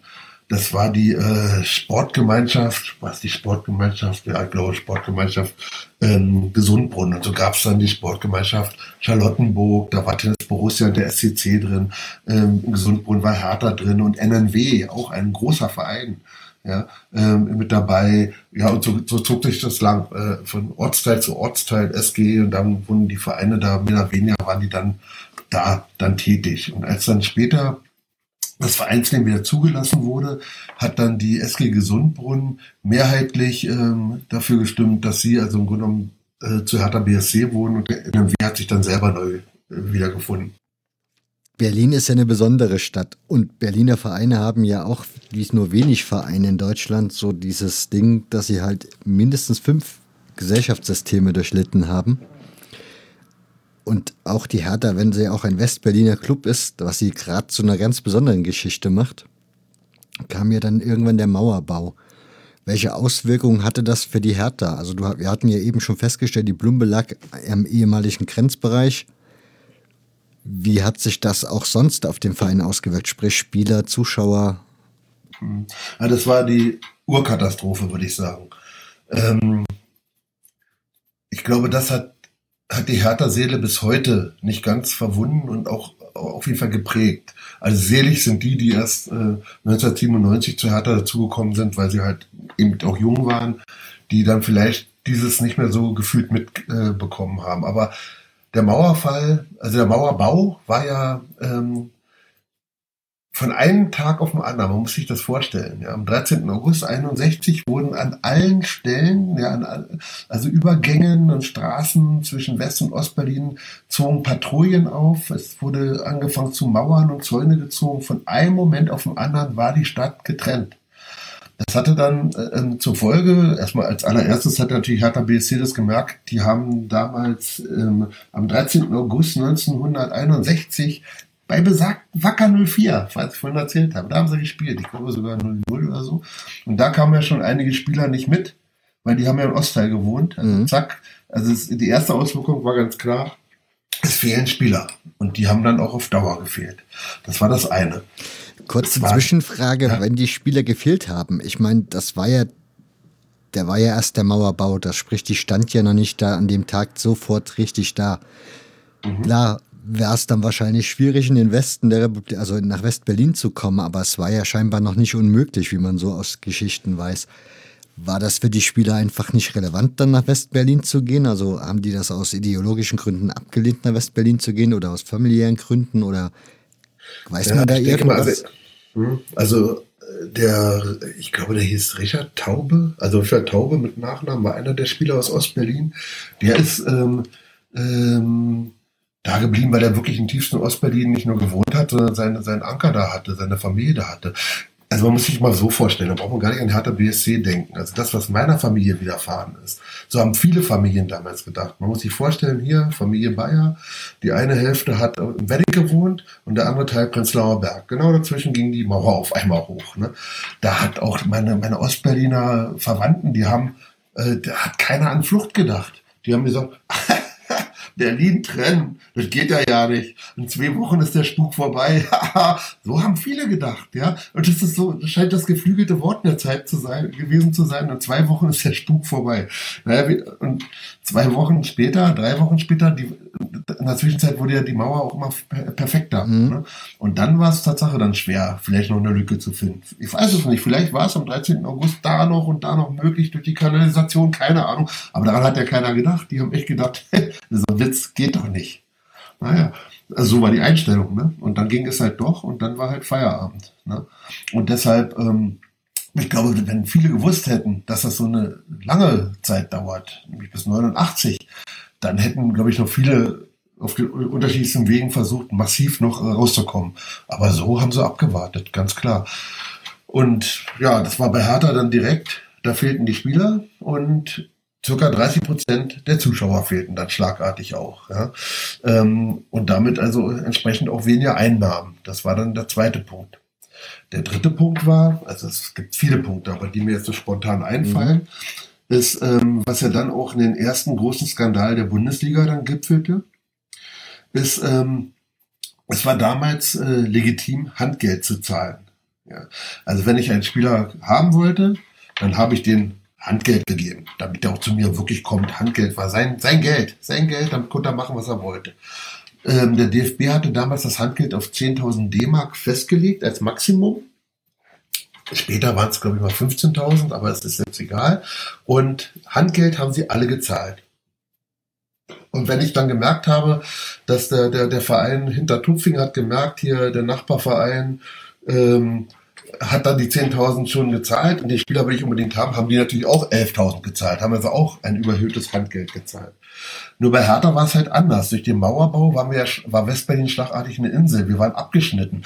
Wir hatten, also die Wirtschaft hier ist, äh, ist abgewandert. Von Siemens, ach, was weiß ich, was da alles nach Bayern und so abgewandert ist, womit die heute äh, die Föderalismusdebatte dann zum Hochkochen äh, bringen, ist egal. Also alles, was dann hier abgewandert ist, hat sich dann irgendwo dann ähm, in Nordrhein-Westfalen oder in, in äh, Bayern vor allen Dingen dann angesiedelt. Die Betriebe wanderten ab, die Menschen wanderten ab, weil sie dachten, jetzt kommt der, der Russe, kommt jetzt und macht ganz Berlin dicht und was weiß ich alles. War ja auch nicht von der Hand zu weisen. Wir hatten ja dann auch die Blockade schon hinter uns zu dem Zeitpunkt und so. Also hier war eine ganze Menge Unsicherheit im Spiel. Also welch, welcher Spieler, der, was weiß ich, woher kommt, kommt denn dann freiwillig in so ein Hotspot? Ja, wenn er sich nicht, sagen wir mal, überzeugen lässt. Na gut, wenn dann, sagen wir mal, Nürnberg oder keine Ahnung, wer auch immer, oder Bayern oder so, 10.000 D-Mark Handgeld zahlt, dann hat Hertha 25.000 zahlen müssen, damit der überhaupt kommt. Das war ein Standortnachteil, was man damit kompensiert hat. War allerdings natürlich nicht legal. Der DFB hat sich keinen Kopf gemacht, wie man diesen Standortnachteil kompensieren konnte. Nicht ein bisschen drüber nachgedacht. Aber Hertha dann mit der vollen Härte dann bestraft, nämlich dass sie dann in der zweiten Saison ähm, der Bundesliga dann den Zwangsabstieg erlitten haben. Und dann kam dabei raus, dass fast alle überhöhte Handgelder gezahlt haben. Es wurde kein anderer Verein mehr bestraft und es wurde Hertha daraufhin mit diesem Wissen auch nicht dann wieder zurückgeholt. Nee, bei Hertha blieben sie hart. Und das ist etwas, was so die, äh, ja, in die DNA des Hertaners eingegangen ist, dass mit den DFB nicht gut Kirschen essen ist, weil der in der Tat, damals hat er eine, meiner Meinung nach eine ziemlich rheinische Auslegung gehabt. Ja. Jetzt eine Frage. Also, so wie du mhm. das erzählst, klingt das ja alles plausibel. Ja. Also, das wird auch so sein, mhm. habe ich keinen Zweifel mhm. dran. Aber mhm. irgendwann dürfte sich doch unter Umständen auch dieser Nachteil zum Vorteil ausgebildet haben. Denn wenn man nach West-Berlin gegangen ist, musste man ja zum Beispiel keinen Wehrdienst leisten, was ja eigentlich für mhm. einen jungen mhm. Fußballer durchaus attraktiv sein könnte. Mhm. Und für viele Jugendliche ja auch war. Von daher war das dann, also hat man das dann irgendwann als Vorteil gehabt oder ist das eigentlich zu vernachlässigen? Also ich bin ehrlich gesagt überfragt, vielleicht weißt du es da besser, ob nicht auch äh, Profi oder Halbprofis damals oder wie man sie auch immer nennen wollte von äh, Bundesliga-Vereinen, also, also die damals ab 63 in der Bundesliga gespielt haben, ob die nicht auch ähm, Vorteile hatten, dass sie vielleicht dann sogar vom Wehrdienst befreit waren oder in diese berühmten Sportbataillone reinkamen, wo sie nämlich eigentlich eine Waffe in die Hand gedrückt bekommen haben, sondern weiter Fußball spielen konnten, nämlich da auch, also also im Grunde keinen Wehrdienst leisten mussten mhm. und Vergünstigungen hatten und dann nach Hause durften und was weiß ich alles. Also ich glaube, dass es für einen Fußballer relativ war. Ich glaube, die Vergünstigung hatten sie auch beim Bund. Also ist, meine ich in Erinnerung zu haben. Was sagst du? Ja, wahrscheinlich. Ich glaube auch. Ich vermute auch, dass das so ist. Ja. Also es gab ja diese, diese, diese ähm, Sportbataillons mhm. und ähm, gerade auch für Olympia und so. Das war ein ganz wichtiges Standbein, um, um dieses, ähm, diesen Staats, ähm, Amateuransatz äh, der DDR oder der Sowjetunion auch ein bisschen zu kompensieren. Da glaube ich, spielte ja die Bundeswehr eh eine ganz große Rolle in Sachen Sport schon. Nee, das ist es nicht. Ich, ich denke mal, das war nur ein Riesenvorteil für die vielen Verrückten in diesem unseren Lande. Ich meine jetzt positiv Verrückten, die aber in ihren Kraft dann vielleicht keine Chance gehabt hätten, weil sie einfach ausgegrenzt worden wären. Die sind nach Berlin gekommen, flächendeckend. Und da sind eine ganze Menge gute Leute mit dabei gewesen. Ne? Und die haben natürlich sich gefreut, dass sie auch nicht zum Bund mussten in Berlin, klar. Ne? Also auf der Ebene schon, aber äh, in Sachen Fußball letztendlich, denke ich mal, spielt das keine Rolle. Ne? Wie haben die das eigentlich so geregelt bei der Hertha oder bei dem Verband, wie auch immer, mit Auswärtsspielen? Ich meine, du musstest ja jedes Mal durch das, durch das Gebiet der DDR reisen. Das war ja dann irgendwie auch nicht so ohne Schikane meistens möglich. Wie haben ja, man so hatte dann zumindest, ja, äh, man hatte zumindest eine Menge Hornhaut am Hintern, wenn man die DDR hinter sich hatte. Die Trans Transitstrecke war nicht sehr schön. ja, nee, wie haben sie das geregelt? Ich meine, sie haben natürlich, also ich weiß, dass sie also bei Spielen in Braunschweig zum Beispiel, Eintracht Braunschweig war ja damals eine große Nummer auch in der mhm. Bundesliga, das vergessen ja auch viele. Ähm, da ist Hertha auch mit dem Bus rübergefahren. Ne? Aber sie sind schon frühzeitig los. Also man muss sich das so vorstellen. Wenn man mit einem Bus fährt, wenn man die Transitstrecke bedient, liefert man sich zeitlich aus. Das haben wir als Fans oft gehabt, wenn wir losgefahren sind und wir haben an der Grenze uns nicht äh, ähm, im Sinne der Grenzer korrekt benommen, was meistens der Fall war, haben sie uns stehen lassen. Die wussten ganz genau, wir müssen um 15.30 Uhr da und da sein. Und wenn die uns zwei Stunden stehen lassen, dann wissen sie, es wird knapp für uns. Ne? Also die haben das ausgenutzt. Das heißt also, bei Auswärtsspielen ähm, von Hertha äh, äh, haben die dann halt also äh, den Bus genommen, wenn es halt zum Beispiel nach Braunschweig ging. Da war das möglich. Aber sie sind sonst sind sie halt geflogen. Das weiß ich auch, weil mein Vater, äh, der war egal, hat ein Präsident von Hertha dann mitgenommen als Bengel, da bin ich mit dem Flugzeug dann mit rüber, als auch Hertha dann Gelsenkirchen gespielt hat, haben wir in Ratingen übernachtet und so und dann wieder mit dem Flieger zurück nach München sind sie geflogen. Dann, dann, dann ging das halt letztendlich nur, ja, es wurde halt viel geflogen, ne? Das ist dann für den ökologischen Fingerabdruck vielleicht nicht so gut, aber so war es dann. Ne? Also da wurde das kompensiert. Ja. Aber du hast ja jetzt schon die Fans an, angesprochen. Wenn ihr das so durchmachen musst, ich meine, du machst das dann alle zwei Wochen, musst du da durch die DDR fahren. Mhm. Und wenn man so den Zeitzeugenberichten glauben darf, war das alles andere wie, wie ein Vergnügen. Es war, es war Nicht nur an den Grenzen, sondern an sich war das wohl scheinbar kein besonders geiles Gefühl, da so lang zu fahren ich meine, man muss sich vorstellen, ich war, ich war 17, 18, 19, 20, 21. Dann habe ich, da habe ich alles als Abenteuer genommen. Ich, ähm, und alles, was uns da an, wirklich an Mist widerfahren ist an der Grenze, konnte man später dann, wo wir auch immer hingekommen sind, im Bundesgebiet dann erzählen. Da standen die alle stramm. Oh, was habt ihr da erlebt? Und, und ich glaube, wir hatten ja dann was zu erzählen als junge Burschen. Ja. Das war, hatte also auch was, was, was Gutes. Ja. Für die Legendenbildung war es also unabdingbar, da äh, an der Grenze da ein bisschen auf Widerstand zu stoßen. Nee, ähm, es war ein Scheißgefühl. Also wie gesagt, zeitlich haben wir uns ausgeliefert, weil ein Fan kann sich benehmen, wie er will. Er möchte das Spiel sehen. Und das wussten die. Und da haben sie uns das, wie gesagt, das ein oder andere Mal am langen Arm verhungern lassen. Wir hatten in, in den Interzonenzügen äh, auch immer wieder Fans dabei, die hatten gar kein Geld. Die sind dann schwarz gefahren, ja. Die sind dann, ähm, also einen haben wir von, einen von uns, der hieß auch Taucher, weil er immer unter die Bank getaucht ist, ja. Ähm, damals waren die Züge unter den Bänken war es praktisch noch hohl, ne? Mhm. Man sich da, oder ähm, sind in die Gepäckablage und haben sich da verdünnisiert und und und. Ähm, das war also von da, und dann kam dann die Grenze. Wenn da irgendwie was passiert wäre, dann, dann, dann standen wir, da kamen wir nicht weiter. Ne? Dann dann wurde erstmal dieser Fall geklärt und so weiter und so fort und so. Das war also alles nicht so, so schön. Also, aber bloß nach äh, 1971 wurde das Transitabkommen äh, äh abgeschlossen, 72 kam zum Tragen da ging es dann alles schon auf jeden Fall doch aber geregelter und zügiger. Also es war nicht mehr ganz so willkürlich, muss man dazu sagen. Davor war es so, man muss sich vorstellen, also auch wenn wir in Urlaub gefahren sind, mein Vater, meine Eltern die bewundere ich heute noch, ja, bei der Einreise in die DDR vier Stunden gewartet, bei der Ausreise nochmal drei Stunden gewartet, dann haben die alles durchsucht, den Kofferraum, da sind sie mit Stangen in den Tank rein, da sind sie mit Spiegeln und das Auto. Wir mussten alles aus den Taschen rauspacken und, und, und. Also so war das vor dem Transitabkommen. Dafür war das halt, wie gesagt, danach also wahrscheinlich für jeden anderen unerträglich. Für uns war es, oh, jetzt geht's aber schnell, ja. Also, die Fallhöhe war halt eine andere dann, ne? Und ja. So. Ja, war das auch bei Einreisen dann für euch möglich? Also ich denke mal, wenn du dann halt, keine Ahnung, du hast dann beim VfB Stuttgart gespielt, warst dann auf dem Heimweg ich meine, die DDR reinfahren ist ja das eine, aber A, gehe ich davon aus, die werden euch an der Grenze ja dann erstmal kontrolliert haben, was nehmt ihr hier so mit? Und B, wenn die ja nicht so viel Lust gehabt haben, dass ihr da unterwegs irgendwie anhaltet, euch mit Bürgern der DDR sozusagen unterhaltet. Ja, also das, äh, man muss dann auch wieder auch da unterscheiden, also man muss sich so vorstellen. Es wurde, bevor wir losgefahren sind, als Fans mit, den, äh, mit dem Bus wurde eine Liste erstellt.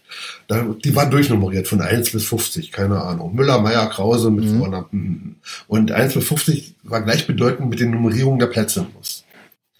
Wenn jetzt aber Krause mit Müller den Platz gewechselt hat und der Grenzer hat das gemerkt, natürlich hat er das gemerkt, weil er ganz genau geguckt hat. Mal das Ohr frei, aha, aha. Also bis der bei, da durch war, hat, äh, ist es wieder eine Ewigkeit vergangen. Und wenn dann jemand den Platz, dann, dann ist er raus und machen Sie erstmal hier wieder alles richtig und so, ich komme dann in einer Stunde wieder. So, ne? Also so war das. Ne? Also es war unglaublich, man hatte eine, eine unglaubliche Wut, aber wohin mit der Wut? Ne? Ich meine, ähm, hätte ja nur den Aufenthalt verlängert. Also, also das war schon mal dämlich. Ähm, und mit den Kontrollen, wenn wir mit einem eigenen Pkw gefahren sind, die waren natürlich dann, also auch schon erpicht drauf, ach, da man fuhr dann rein, dann haben sie gefragt, ob wir Waffen haben oder Funkgeräte.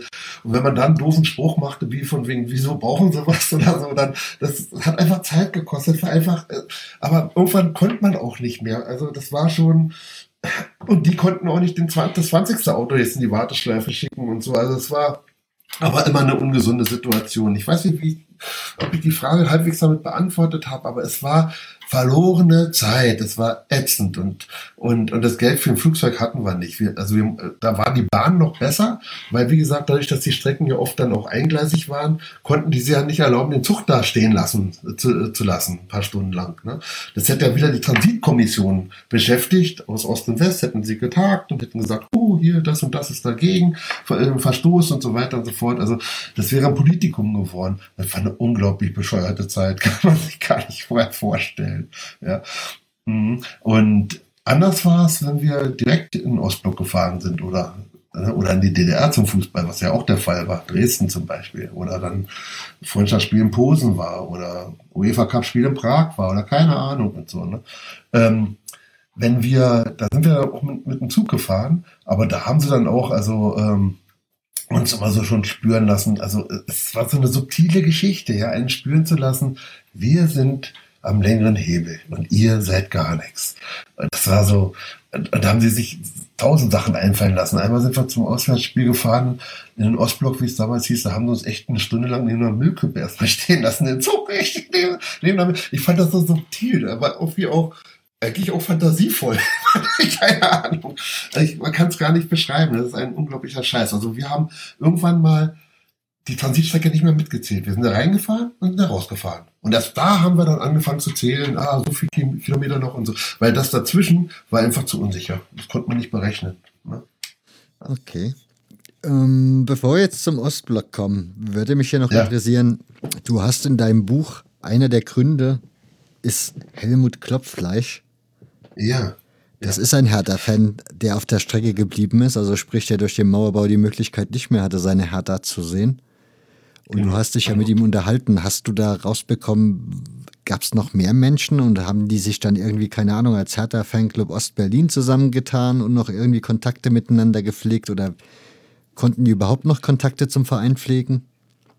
Also Helm Klopfleisch ähm, ist 1954 Hertaner geworden, nämlich anlässlich der ähm, Weltmeisterschaft. Da gab es eine Euphorie da wohl in der Familie, dass er Hertaner geworden ist. Helm Klopfleisch lebt ja heute noch, der ist jetzt äh, Vorsitzender, glaube ich, des Ältest, ältesten Rates bei uns. Und ähm, der hat also, das würde jetzt wirklich den Abend auch füllen. Der hat selber für seine Liebe zu Hertha BSC unglaublich viel äh, auf sich genommen. Also Repression durch die Stasi.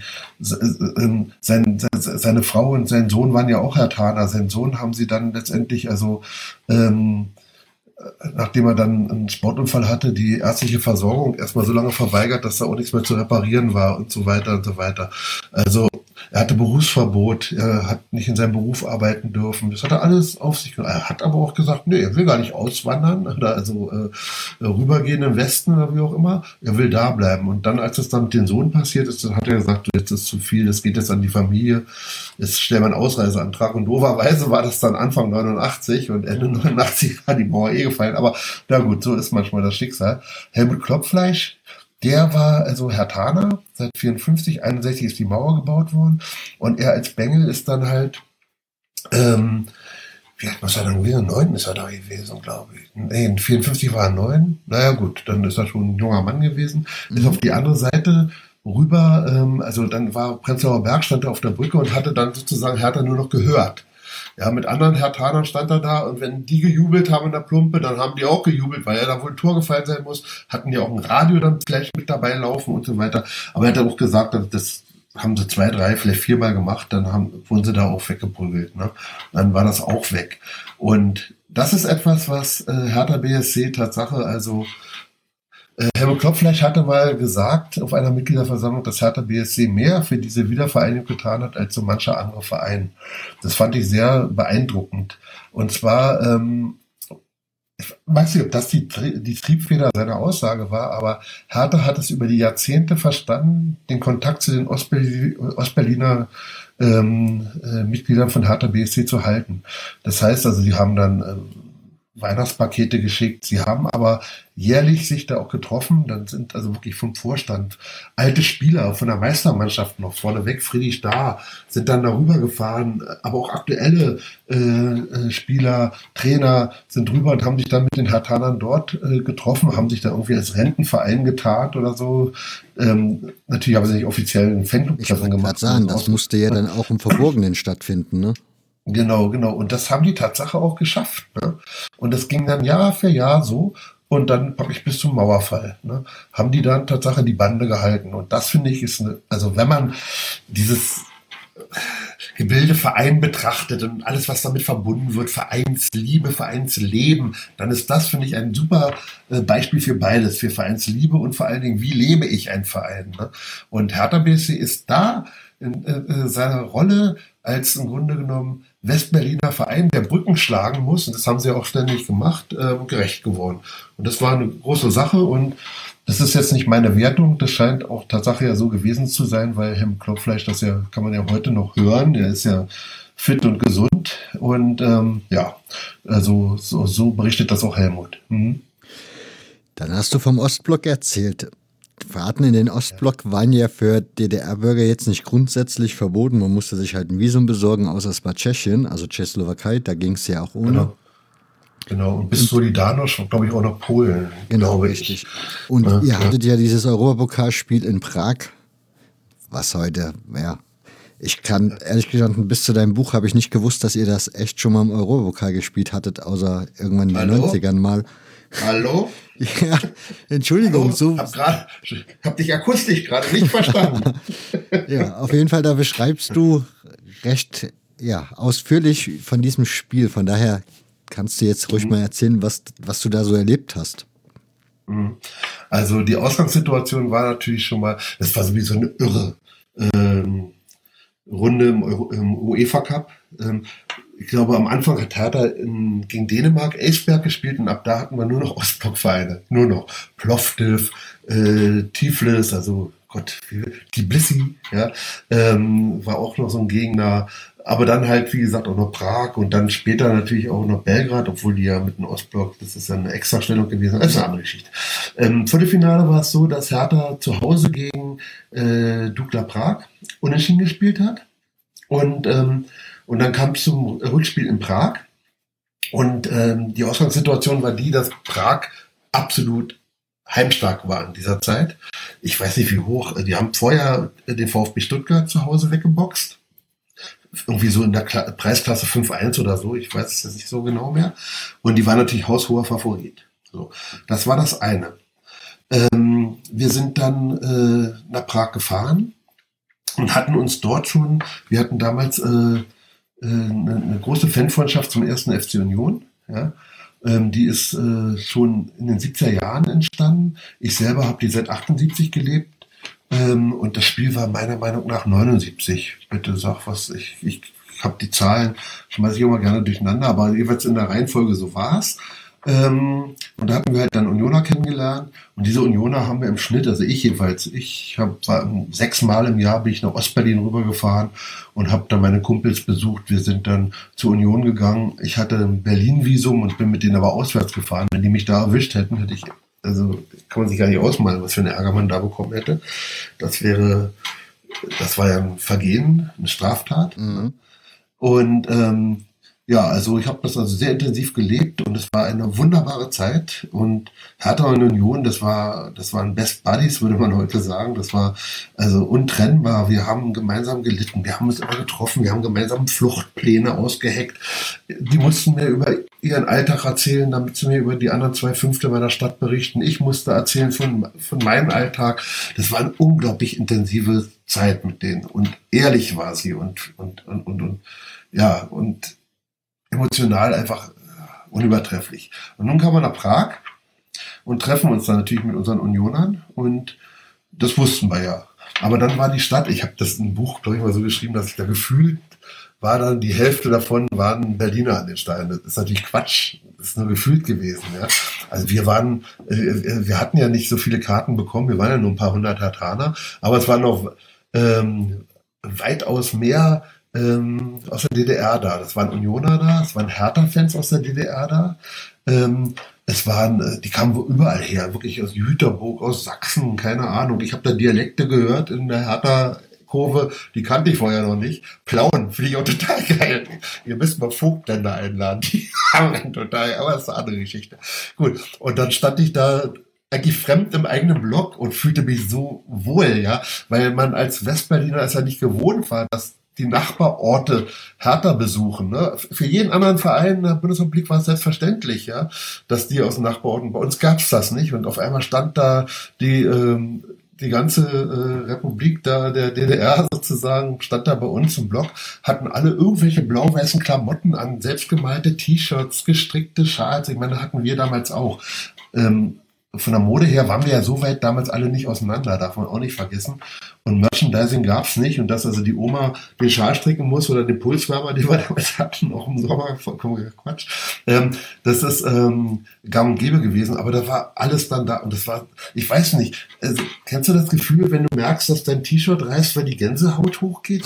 Das hatte ich da, das war, das war so, so ein Hammer, das war, das, das ging so rauf und runter, Rückenmark rauf und runter. Und was passiert dann noch? Harter gewinnt, hat das Rückspiel dann gewonnen gegen diese gegen diese Prager. Gut, hinterher waren die Prager schlechte Verlierer, aber das ist wieder ein anderes Blatt. ähm, ja, und dann, äh, das, das, das war im Grunde genommen so die, die zentralen, das waren die drei, vier zentralen Spiele für die Freundschaft zwischen Hertha und Union war halt das, ähm, der internationale Fußballvergleich gegen Dynamo Dresden. Damals gab es ja noch diese, diesen innerdeutschen Fußballkalender. Ähm, das war so eine Erfindung. Da hatten die, ähm, die Bundesrepublik und auch die DDR haben äh, verabredet, dass sie regelmäßig äh, äh, Spiele gegeneinander aus äh, mhm. für, eine, für unterschiedlichen Ebenen, unterschiedlichen Liegenden, unterschiedlichen äh, Sportarten. Und die große Leistung damals war, dass die Bundesrepublik darauf bestanden hat, dass Westberlin daran beteiligt wird. Und seitdem es das gab, hat Hertha immer versucht, eine Mannschaft aus der DDR zu bekommen. Hat nie geklappt und es war dann Dresden 1978 das allererste Mal. Und naja, und die Dresdner haben natürlich alles versucht, den Begriff Freundschaftsspiel natürlich zu umgehen. Ne? Das war mal der internationale Fußballvergleich. Und da ähm, waren also das allererste Mal, haben sehr viele Hertaner mitbekommen, dass es da eben auch in Ostberlin eine Truppe gibt, die einfach genial ist, die also genauso gut waren wie wir und die ja, und uns auch wohl gesonnen waren, das waren die Unioner und Hertha und Union, das war wirklich, das kann man sich heute gar nicht mehr vorstellen, das war eine unglaubliche Freundschaft. Dann, das wurde dann gepflegt. In Posen gab es da nochmal ähnliche Sachen. In der Toto-Runde gab es ja damals, da haben wir in Bratislava gespielt, da kamen die Unioner auch. Ja, und dann halt, wie gesagt, Prag. Das war dann halt noch so die Krönung. Und da wurde dann halt diese Idee von der Fanfreundschaft Hertha Union ähm, in die Fanblöcke getragen. Also bei uns im Olympiastein schallte ja dann immer das äh, Eisern Berlin. Das war so eine Adaption eben aus diesen Eisern Union auf Berlin bezogen, auf beide Mannschaften, auf das ganze Berlin. Ähm, immer wieder ähm, wurde das äh, skandiert, auch ähm, also die haben ja immer Eisern Union, Eisern mhm. Union, Bullen die und wir haben immer dann Union, Union, Eisern ein bisschen abgewandelt. Und das war natürlich der RBB, damals SFB hat das ja dann gefilmt und wenn es dann so kam, auch akustisch und so, die haben natürlich Westfernsehen geguckt. Das war schön für, für die, das habe ich hinterher noch gehört. Also auch die Gänsehaut, das war total toll. Das war unser Stinkefinger zum Thema Mauer. Ne? Also ja, das ist schon richtig, richtig gut gewesen. Mhm. Du hast gerade die internationalen Begegnungen angesprochen. Das ist mir komplett neu. Also ja, ich ja. weiß, dass es halt so Freundschaftsspiele zwischen Vereinen aus dem Osten und dem Westen gab, auch schon in den 50er Jahren, auch zwischen kleineren Vereinen. Aber so richtig, warum es die gab, konnte mir noch keiner erklären. Also seit wann gab es diesen Wettbewerb? Also diesen innerdeutschen ähm, Sportkalender, den gab es meiner Meinung nach ähm, auch erst an, seit Anfang der 70er Jahre. Das ist jetzt nicht verwirkt, aber ich meine mich so zu erinnern, weil das war sowieso die Zeit, wo ähm, diese friedliche Koexistenz ja da ähm, als Begrifflichkeit geprägt wurde. Da, da passte das ja rein, dass dann dieses Transitabkommen ja auch in der Zeit getroffen wurde und, und, und. Ne? Also man war halt drauf erpicht, ähm, möglichst äh, zu zeigen, ja, wir kommen miteinander aus, aber ähm, die DDR war ja dann auch immer, äh, wollte ja die Selbstständigkeit natürlich behaupten, sie sind ein eigenständiger Staat und so weiter und so fort. Und so, das war für sie immer eine Gratwanderung, aber das war halt in der Zeit in den 70er Jahren ähm, gab es so eine Art Tauwetter damals. Das weiß ich wohl. Ich meine, man muss sich das so mal sportlich vorstellen. 1972 waren Olympische Spiele in München. Das war das erste Mal, dass es zwei getrennte olympische Mannschaften gab. 1968 in Mexiko gab es noch eine gemeinsame, sieben Jahre nach dem Mauerfall, mhm. äh, nach dem Mauerbau, gab es eine gemeinsame deutsche Olympiamannschaft. Ja, auch wenn sie unterschiedliche ähm, an unterschiedlichen Orten ihre Ausscheidungskämpfe hatten, aber gemeinsam sind sie dann angetreten mit einer deutschen Flagge und den olympischen Ringen drauf. Und ich glaube, Beethovens Fünfte war dann die Hymne. Hm, das war, also, ne, also, also, das ist ja nicht automatisch mit dem Mauerbau alles so äh, dahin gegangen. Ne? Ja, also ich denke mal, ähm, dass dieser innerdeutsche Sportkalender, das war natürlich äh, einfach, die, die Bundesrepublik hat es gewollt, um einfach zu zeigen, hey, wir glauben ja noch an eine Zukunft eines gemeinsamen Deutschlands. Und die DDR hat das dann mitgemacht, äh, weil sie dann natürlich auch über diesen Weg ihre Unabhängigkeit nochmal zusätzlich unterstreichen konnten. Ne? Also, weil sie gesagt haben, ja, wir machen das, aber wir stellen es natürlich ganz klar dar, als wir als DDR treten natürlich, äh, haben eine Kooperation mit den anderen Staaten, so haben sie es ja dargestellt. Ne? Und wer Ostfernsehen damals gesehen hat, ich kann mich erinnern, wenn ähm, die Deutschen gespielt haben bei der WM, habe ich sehr oft DDR-Fernsehen geguckt, weil da der Reporter meistens äh, sachlicher und besser informiert war als die Westreporter. Es sei denn, es spielte die Bundesrepublik. Und da war dann immer untertitelt, wenn Erich Bär von Hertha gespielt hat, war dann immer BRD, WB gegen, was weiß ich, Jugoslawien oder so. Die hatten, äh, haben immer sehr viel Wert auf diese Feinheiten gelegt, was auch wieder Quatsch ist, weil ja eigentlich Bär ja von Haus aus ein Franke war. Also ich weiß nicht. Ich, naja. Man ist ja nicht da Staatsangehöriger, wo man arbeitet, ne, per se. Aber egal, war vieles unlogisch. Hm? Du hast gerade erzählt, dass du öfters bei Union unterwegs warst. Wie lief das ja. da für dich, also innerhalb von Berlin die Grenze zu überwinden und dann regelmäßig bei Union aufzulaufen? Ja, also das war für mich, ähm, wie gesagt, immer ein sehr erhabenes Gefühl. Ne? Also man muss sich vorstellen, ähm, man konnte, konnte ja nicht mit seinem Pass jetzt an die Grenze gehen, dann geht man rüber. Das konnte man als Bundesbürger machen, mit seinem Reisepass. Ja? Mhm. Dann hat man dann ein Visum bekommen und musste Mitternacht raus.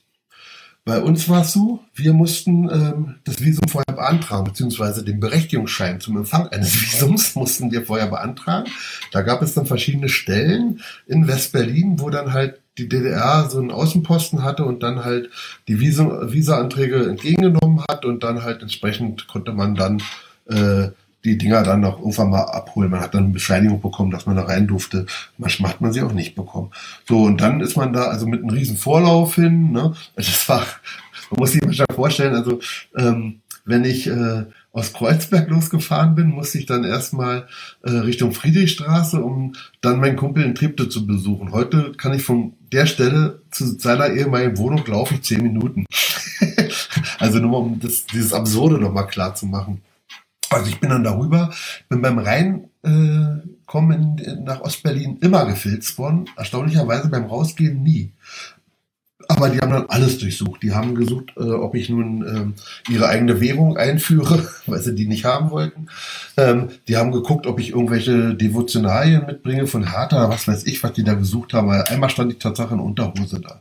Und dabei haben sie mal fleißig gefragt, was ich mache, wo ich hin will, was weiß ich. Und das Absurde war, ich habe ja natürlich dann immer versucht, meine Kumpels in, äh, äh in Ostberlin zu schützen, indem ich sie nicht nenne. Mhm. Und dann habe ich ähm, äh, musste ich dann immer so einen Schein ausfüllen. Da stand dann drin, äh, wo sind Sie geboren? In Berlin. Wo wohnen Sie in Berlin? Wo wollen Sie hin? Nach Berlin. Was ist Ihr Ziel? Also der, der, der Zweck? Berlin-Tourist. Äh, ich habe das also dann also wirklich noch so, dann haben sie dann hinter meinen äh, geboren in Berlin noch ein W gemacht. Ja, das haben sie dann handschriftlich für West nochmal eingefügt. Aber um das ganze Absurde nochmal so klar zu machen. Ja, dann sind wir dann da durch diesen äh, Tunnel da durch, ja, an diesen ganzen mit äh, ernster Miene schauenden Menschen, die dich angeguckt haben, als wenn du gerade deine ganze Familie umgebracht hast und das ganze Gesicht voller Blut hast. So ungefähr haben die jeden angeguckt. Und dann waren wir dann endlich durch. Und dann haben wir dann halt unsere Kumpels da gesehen, da sind wir denen die Arme gefallen, als wenn wir die Jahre nicht gesehen haben.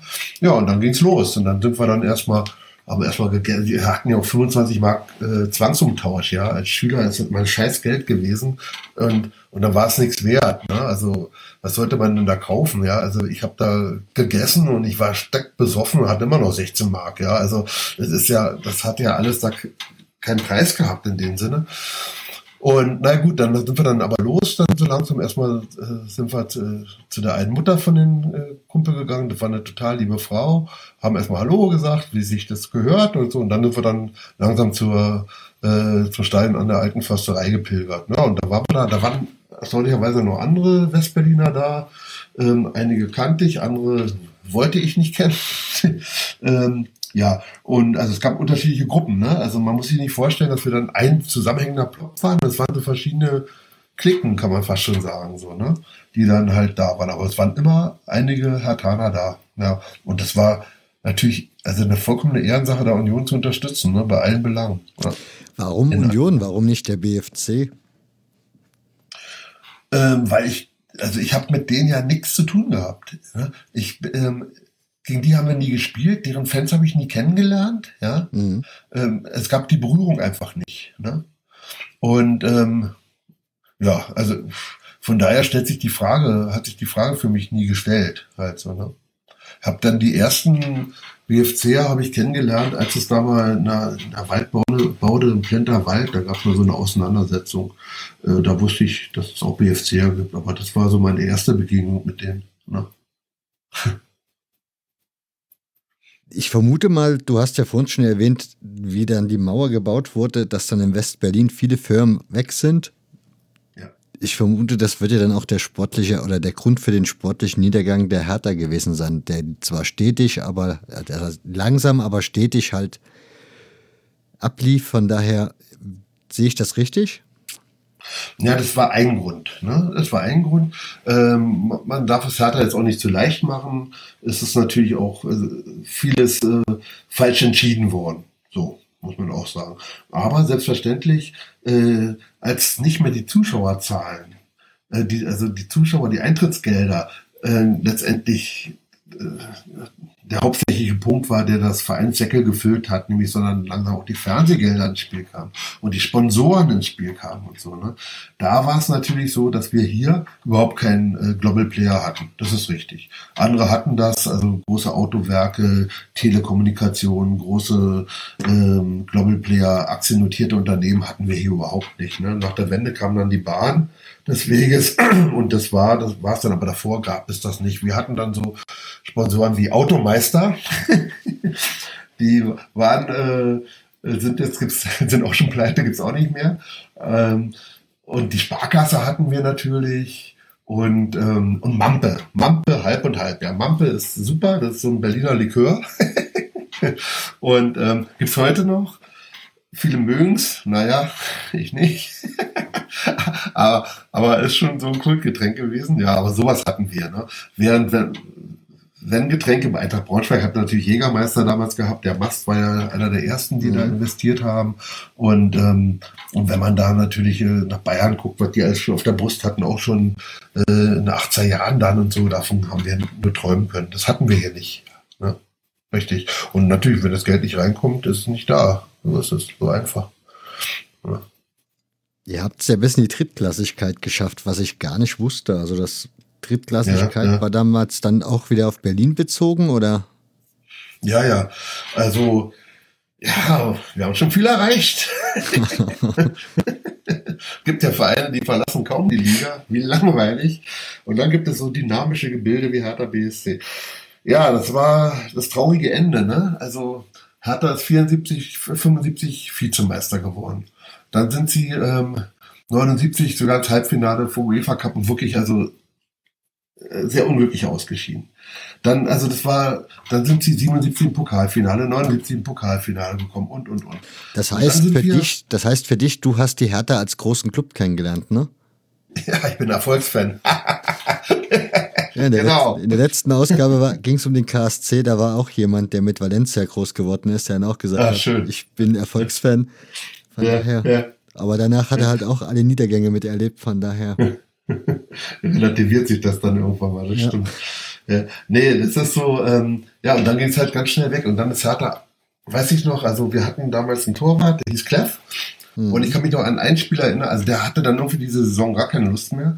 Und da haben wir zu Hause gegen den HSV 6-0 verloren, wobei er sich also gefühlt so drei Tore selber eingelegt hat. Der hat sich ja nicht mehr bewegt, der ist noch nicht mal gesprungen und gar nichts und so. Voll gelangweilt. Na, am Ende vom, äh, der Saison sind wir abgestiegen. Und zwar, weil uns zwei Tore fehlten. Bei Herr Oerding war um zwei Tore besser bei Oerding, die Älteren unter uns erinnern sich bestimmt noch, ähm, ja, da sind vier abgestiegen. Ja? Und und das war natürlich nicht so gut. dann ging es los, dann sind natürlich viele Spieler, waren an dem Punkt dann auch älter.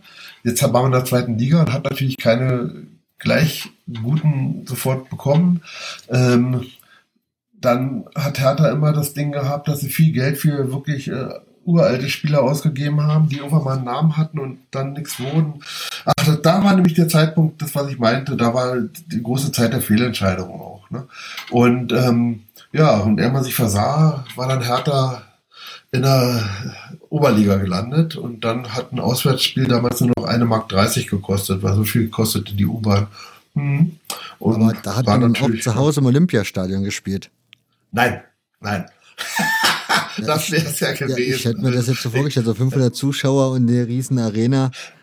Also ich habe natürlich auch äh, in der ersten und zweiten Liga Spiele mitbekommen unter 10.000 Zuschauer mhm. im Olympiastadion. Ne? Und die standen womöglich noch alle im Umgang ja, und haben HOH gerufen. Das war irre. Man hat's gehört und man hat keinen gesehen. Das, war, das muss so gruselig gewesen sein für die Gegenspieler, dass wir wahrscheinlich deshalb eine Heimstärke entwickelt haben. Nee, wir haben äh, in der Oberliga dann äh, vornehmlich im Poststadion gespielt, aber auch an der Osloer Straße. Das ist eine Sportanlage gewesen. So eine, die heißt jetzt Hanne Sobeck Sportanlage nach dem größten Hertaner aller Zeiten.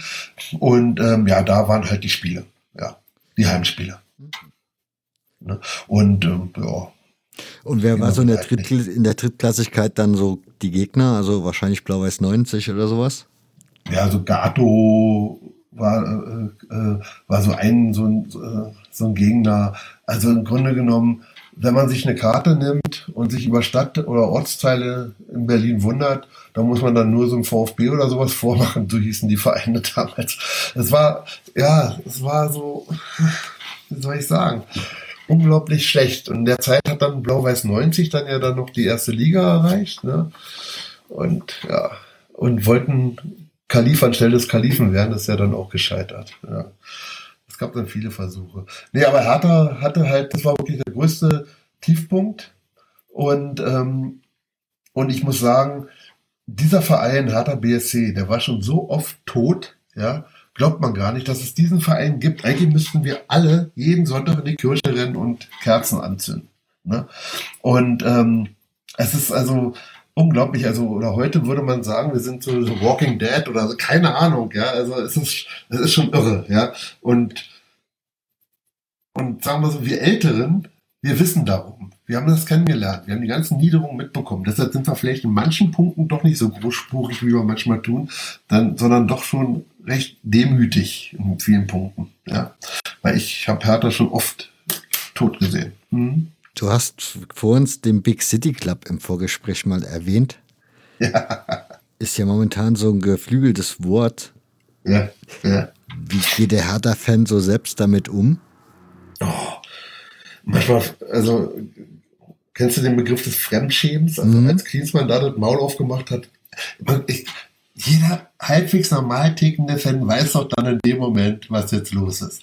In einer Situation, wo wir in der unteren Teil der Tabelle sind, sagt er Big City Club und wir sind in ein paar Jahren da und da. Hat Hönes auch gesagt, in drei Jahren sind wir Deutscher Meister und so. Ja. Also man weiß natürlich, dass in dem Moment ist jedes schlechte Spiel, jeder Punktverlust, jede Niederlage ein gefundenes Fressen. Ja? Und man ist dann also natürlich den Hohn und den Gelächter ausgesetzt. Das Problem ist, es ist ja noch nicht mehr der Verein, der das gesagt hat, also, ähm, man kann ja zu Prez oder Gegenbauer stehen, wie man will, aber die bremsen ja eh erst äh, eher so eine äh, Euphorie und äh, und und und und, und Klinsmann steht dann so da und, und haut dann also so dermaßen auf die Kacke, dass ich mir denke, Mensch, Junge, Weniger ist mehr. Ja, Big City Club. Ich meine, ja, jeder Verein, der in Berlin ist, ist es ein Big City Club, weil wir einfach eine Big City sind. Ja, selbst der ADAC in Berlin ist ein Big City Club. Ne? Also äh, äh, der, der Begriff selber ist sowieso blöd. Ne? Aber dann in den Zusammenhang so. Ne? Ich meine, es ist so schwierig. Also was ich bei Hertha gut finde, ist, Hertha hat über die Jahre endlich mal kapiert und gelernt. Ja, der kreativste Mensch sowieso im ganzen Verein halte ich sowieso Ingo Schiller, weil was der alles gemacht hat mit den Finanzen in den letzten Jahren ist schon unglaublich. Ähm, und der hat, äh, also wir haben uns auf jeden Fall finanziell und wirtschaftlich immer, immer weiter konsolidiert und und, und immer vorsichtig und jetzt noch ein Schritt und noch ein Schritt und noch ein Schritt. Also wir sind bei weitem nicht mehr der Chaos Club, den wir vor Ewigkeiten ja zu Recht ja auch waren.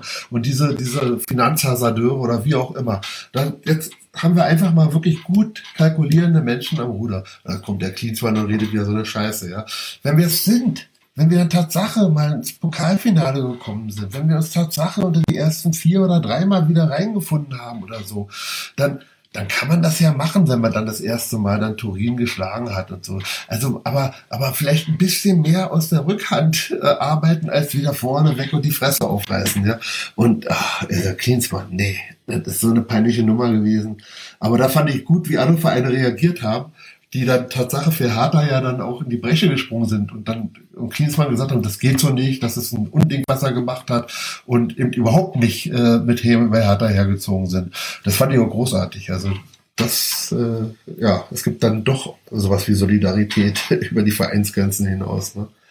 Ja. Wenn, wenn man da rangeht mit diesem Big City Club Ding, ja. Mal so gefragt, wo steht die Hertha heute? Also wir haben ja eben gesagt, irgendwann war es ja gefühlt dann eher so ein Westberliner Verein, der noch ein paar Fans im Osten hatte, die aber wahrscheinlich einfach mal auch nicht mehr nachgewachsen sind. Sprich, da ist ja irgendwann mal ja. der Zuschauer weggeblieben sozusagen, der dann auch 1990 wahrscheinlich nicht in Massen auf einmal wieder auftauchte.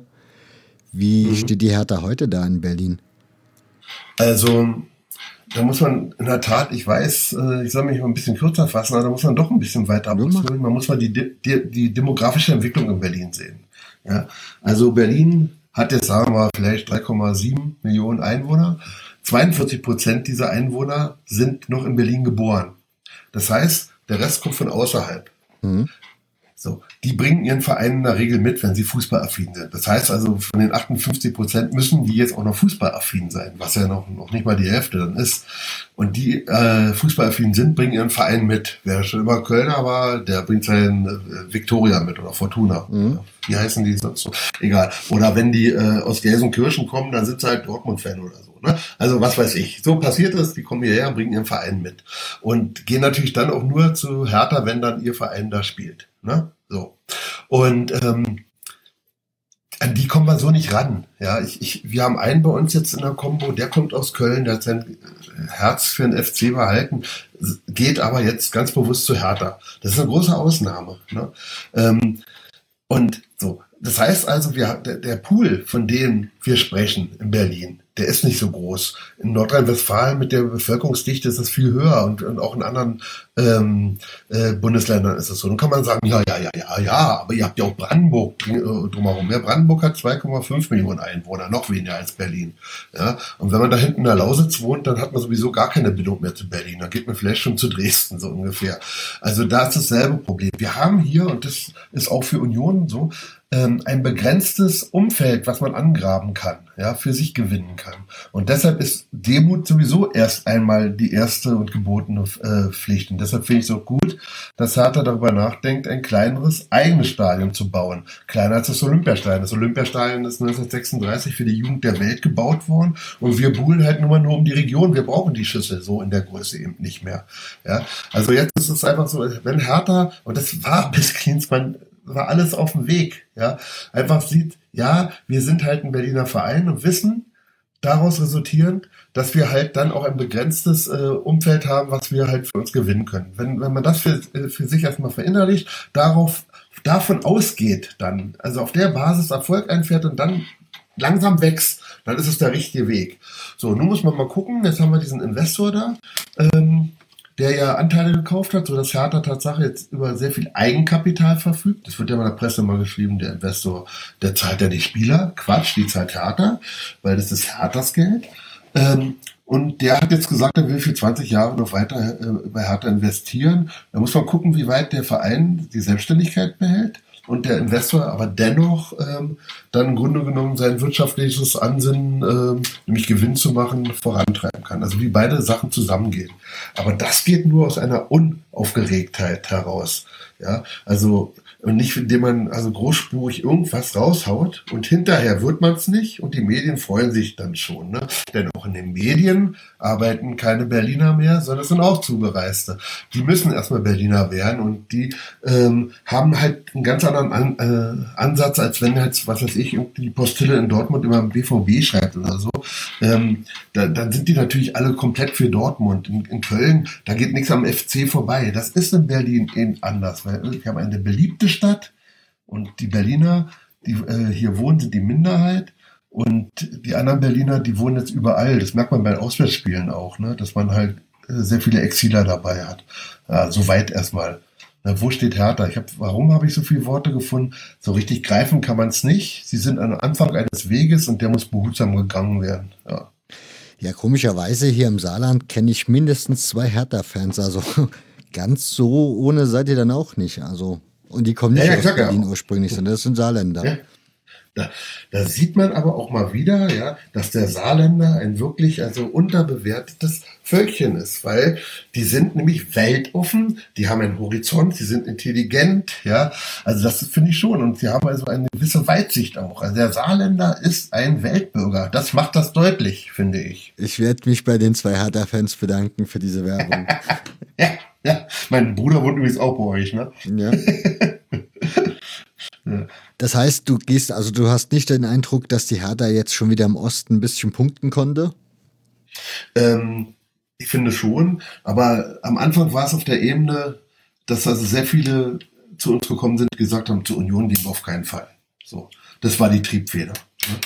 Aber das kann ja nicht das Ansinnen sein eines Sataners, die zu, äh, um die zu buhlen, ja zur Union gehen wir nicht. Die kommen ja automatisch zu uns. Genau wie die, die zu Hertha gehen wir nicht, gehen zur Union.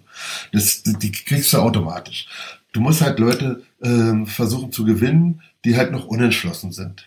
Und da gibt es natürlich sehr viele. Also bei uns in der, in der Gruppe sind auch noch, also welche aus Thüringen, ja, ähm, die sind früher, was weiß ich, wohin gegangen, zu Erfurt oder sonst wo und so, die sind jetzt selbstverständlich bei uns. Die mhm. wohnen in Berlin, haben gesagt, wir gehen jetzt natürlich jetzt zu Hertha, die finden Hertha geil und so, ne? Ähm, weil sie einfach auch fußballaffin sind. Wir haben einige dabei, die, ähm, vom, die haben, glaube ich, noch nie mal selber Fußball gespielt und so, ne? Die, die, die, die, die lieben es halt einfach mal am Wochenende was anderes zu erleben. Die kommen dann auch zu uns und es ist, wir haben schon viele gewonnen. Ja, wir haben auch, äh, bloß Hertha muss Kontinuität fahren. Hertha hat am Anfang so ein Projekt gehabt, wir gehen über die Dörfer, über die äh, Städte in Brandenburg, wir sind da präsent und da haben sie sehr viel gewonnen. Und dann haben sie irgendwann mal gesagt, oh, jetzt haben wir sie ja gewonnen. Jetzt können wir das ja aufhören, damit aufhören, jetzt können wir es einstellen. Falsch. Sowas musst du immer wieder bedienen. Du musst die Leute ernst nehmen. Du musst hinkommen, auch wenn es schlecht läuft. Du musst einfach zeigen, hey, wir lassen uns auch blicken, wenn es halt mal nicht so gut läuft. Wir, ihr seid welche von uns, wir kommen zu euch und so weiter und so fort. Denn ansonsten denken die ja nur, haha, na super, die haben ja nur für den Moment jemand gesucht. Und das ist halt etwas, da musste Hertha auch viel lernen. Ich hoffe, sie haben's. Ne?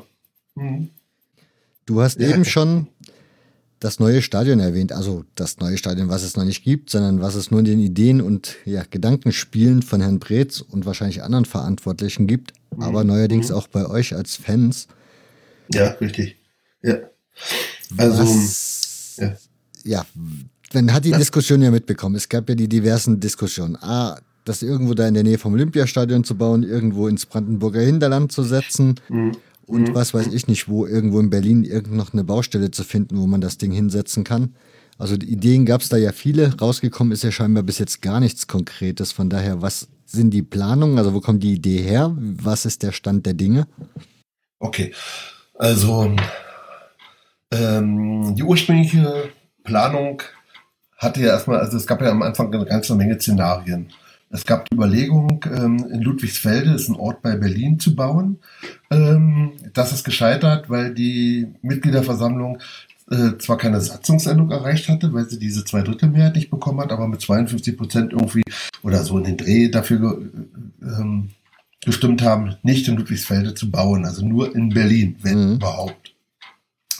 Ähm, okay, äh, obwohl das jetzt also nicht bindend ist für Hertha BSC, hat aber Gegenbauer dann, also unser Präsident, gesagt, okay, also wir werden selbstverständlich dieses Votum trotzdem, obwohl es nicht gereicht hat, zwei Drittel hätte es bedarf, ähm, in unsere Planung mit einbeziehen und berücksichtigen. Gut, weil Ludwigsfelde und damit auch Brandenburg als Standort vom Tisch. Damit auch im Grunde genommen so ein bisschen Verhandlungspotenzial gegenüber dem Senat, ne? dass man dann sagt, lieber Senat, wenn wir hier keine Fläche bekommen, gehen wir nach Brandenburg. Dann hätte ähm, Berlin auf jeden Fall doch ein wichtiges Unternehmen verloren und es wäre, denke ich mal, auch nicht ganz ohne Prestigeverlust abgelaufen. Gut, dieses Druckmittel ist damit weggefallen, haben die Fans eigentlich nicht so gut gelöst. Na gut.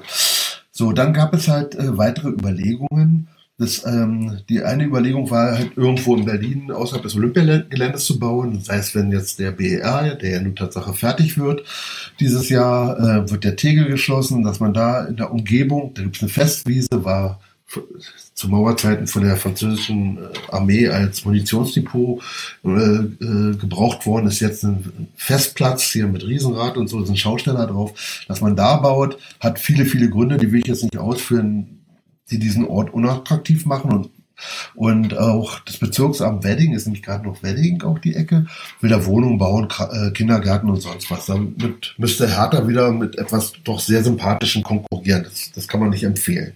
So, also kurzum, äh, es gab die Idee, auf dem Olympiagelände zu bauen. Nun muss man wieder zurück in die Zeit vor der Mauer. Das Olympia, der Olympiapark, wo das Olympiastadion steht, ist eines der größten zusammenhängenden Sportanlagen äh, Europas. Da ist also ein Hockeystadion, ein Reiterstadion, das Olympiastadion ist da, da gibt es ein verfallenes äh, äh, Tennisstadion, da gibt es ein Schwimmstadion, also da gibt es ewig viel. Mhm. Und auch viel Freifläche. Waldbühne, die Waldbühne, die ihr von Konzerten kennt, die war 1936 für Boxen, glaube ich, und sowas alles. Gut. Ähm, und in den 70er Jahren haben die, hat die britische Armee, da gehört das Olympiagelände, gehört das zur britischen äh, Zone, äh, haben dann äh, direkt neben dem Olympischen pa äh, Platz, da wo der riesen Parkplatz von Olympiastadion ist, eine, ähm, da gibt es eine Sportfunkstraße, da haben sie in den Wald für ihre Offiziere 24 Wohnungen eingebaut. So. Also gegen deutsches Planungsrecht, aber Besatzungsrecht stand da drüber. So haben sie reingebaut. Mhm. Ich kürze es ab. Hertha hatte halt dann die Idee gehabt, also diese 24 Wohnungen gehören jetzt einer Genossenschaft. Und Hertha hatte die Idee gehabt, da auf der Ecke, weil nämlich das Ganze als Gartendenkmal auch noch äh, gehalten ist, diese ganze Fläche, ähm, da wäre der geringste äh, Denkmalschutzeingriff sozusagen, wenn man da auf der Ecke baut, wo halt diese Wohnungen auch stehen. Dann wollten sie halt mit der Genossenschaft verhandeln, den äh, haben wir wirklich ein rieses, fett, fettes Angebot zum Schluss auch gemacht, ähm, wo man hätte Ja sagen müssen. Also Hertha wollte, dass an anderer Stelle in der Nähe unmittelbar in der Nähe ähm, äh, äh, Hertha ein Gelände kauft und dann auf diesem Gelände ähm, Ersatzwohnungen gebaut werden. Dann werden äh, diese 24 äh, äh, Mietparteien gehen entweder endgültig raus gegen eine dicke Abfindung, was äh, auch möglich gewesen wäre, aber sie gehen vielleicht für ein Jahr in eine Zwischenumsetzung und gehen dann in diese fertiggestellten, dann übrigens auch energetisch wunderbar, denn die anderen Häuser, die Wohnungen sind alle runter, äh, energetisch in wunderbaren Zustand, in der Nähe, eingefrorene Miete, meinetwegen sogar für zehn Jahre, wäre alles denkbar gewesen. Ja, aber Hertha hat sich da wahrscheinlich nicht so geschickt angestellt und die 1892 aus dubiosen, so heißt ähm, die Genossenschaft, aus dubiosen Gründen hat einen Rückzieher gemacht. So, das, und die Politik, oh, wir können ja keine Wohnung abreißen. Die Politik hat schon Wohnungen abgerissen, auch äh, unter Rot, Grün und wie sie alle hießen, äh, weit mehr als 24. Aber da äh, ging es nicht. Da hat sich die Politik quergestellt. Äh, das waren dann Abgeordnete, die Mitglied beim FC Köln sind, die für Dresden sind. Und so. Da haben wir nämlich die gleiche Problematik wieder. So. Und dann hat Hertha gesagt, okay, gut, dann lasst uns woanders auf dem Olympiagelände bauen. Das ist richtig. Das Ding ist riesengroß. Man könnte das in der Nähe vom Reiterstein hinbauen. Das Reiterstein müsste dann weg. Der Reiterverband hat selber keinen Gebrauch dafür, weil das Ding ist einfach äh, der Stand von, was weiß ich, Anno du Normals und man braucht keinen Reiterstein. Aber Hertha sagt, und das ist auch meine Meinung, auf dem Maifeld sollen wir bauen. Das ist diese große, große Rasenanlage hinterm Olympiastein mit dieser großen Terrasse, äh, Tribüne. So. Und Begründung ist letztendlich die, also, weil ja das Gartendenkmal sagt, also, ja, dieser Olympiapark, der gibt die olympische Idee wunderbar wieder und die Intention für die Spiele, dies und jenes gedacht und gebaut zu haben. Ja, scheiße, aber das Maifeld, das hat mit der olympischen Idee überhaupt nichts zu tun. Das war ein Führerbefehl von Oktober 1933, dass nämlich da eine Aufmarschfläche gebaut werden soll. Ja, das hat mit Olympia überhaupt nichts zu tun gehabt. Und deshalb, denke ich mal, könnte man da denkmalschutzrechtlich doch eher trumpfen auf diesem Gelände unmittelbar neben dem Olympiastadion. Dann könnte man auch Synergieeffekte nutzen zwischen den Stadien, auch wenn das eine Stadion härter gehört und das andere dem Land. Ja, man, ähm, das ist alles möglich und dafür treten wir ein. Wir haben halt festgestellt, Hertha und die Politik kommunizieren irgendwie aneinander vorbei. Wir Fans fühlten uns auch nicht mitgenommen und haben gesagt, gut, Schluss. Wir Fans machen eine eigene Initiative. Wir setzen uns dafür ein, für das äh, für ein Stadion auf dem Olympiagelände. Wir haben eine Petition äh, gestartet, haben innerhalb von drei Monaten, aber reell in zwei Monaten muss man dazu sagen, 17.000 und ein paar ja, hundert Unterschriften zusammenbekommen, was sehr viel ist, weil der Fußballfan, wie wir gemerkt haben, analog unterwegs ist. Wir haben jetzt vor, dem nächsten runden Tisch zu initiieren, wo wir die Politik und zwar die maßgebliche Politik und Hertha BSC an einen runden Tisch bekommen, der professionell geleitet wird. Ja, wir haben vor, dass dieser runde Tisch ähm, äh, na, der muss finanziert werden. Wir wollen zusehen, dass wir das per äh, äh, Crowdfunding machen wollen, dass also die Fans dann sozusagen zusammenlegen, damit das Ganze auch Tatsache unabhängig bleibt. Ja, dass, dass wir, weil wir agieren natürlich, sobald man als Fan vereinsunabhängig agieren kann, vereinsunabhängig. Ja, und das ist die Überlegung, da wollen wir hin. Und da soll ein reines Fußballstadion entstehen, mit vielleicht 55.000 Zuschauern. Auch das ist das, was ich vorhin meinte mit Demut und kleinen Brötchen, ähm, weil 55 passt äh, wie Arsch auf Eimer. Ja, damit kommt Hertha klar. Das ist genau die richtige Größe für so ein Stadion. Und es ist dann ein reines Fußballstadion, was dann natürlich auch wieder eine vollkommen andere Motivation erreicht, auch in der Bevölkerung. Davon kann auch wenn man es jetzt nicht glaubt, weil HSV ja selber sich zur Lachnummer gemacht hat, aber als die das neue Stadion hatten, war auf einmal in modern zum HSV zu gehen. Die hatten nämlich vorher die Bude auch nicht voll, Aber dieses Erlebnis, in diese Stadt zu gehen, war halt, also, äh, ja, beflügelnd für diese Stadt. Und ähnliche äh, Geschichten werden auch in Berlin ablaufen. Hm? Das heißt, wie weit hältst du das für realistisch? Also ich bin ja derjenige, der diese Faninitiative initiiert hat, Weg, auf den Weg gebracht hat. Ähm, deshalb, also ich bin ja kein, Blau, äh, kein, kein Traumtänzer. Ich sag mir nur, man muss es versuchen, sonst hat man eh keine Chance. Und ich denke mal, es ist realistisch. Es ist halt vom politischen Willen abhängig. Und solange die Politik denkt, ach, außer Hertha interessiert sich ja keiner dafür, ist es unrealistisch. Wenn wir aber es schaffen, viele zu bewegen, ja, die, äh, die Fanbasis zu bewegen. Und die haben auch ihre Tante und ihren Onkel und ihren Chef oder ihren Kollegen, die mit Hertha vielleicht nichts am Hut haben, die dann sagen, ja, warum nicht? Wenn wir es also schaffen, da in der Bevölkerung dann doch mehr zu erreichen, dann ist es mehr als realistisch. Ja, fest und von überzeugt. Mhm. Dann wünsche ich dir dabei viel Glück. Ja, das können wir gebrauchen. Damit bedanke ich mich bei dir recht, recht herzlich für deine Zeit und deine Geduld, die du dir genommen hast.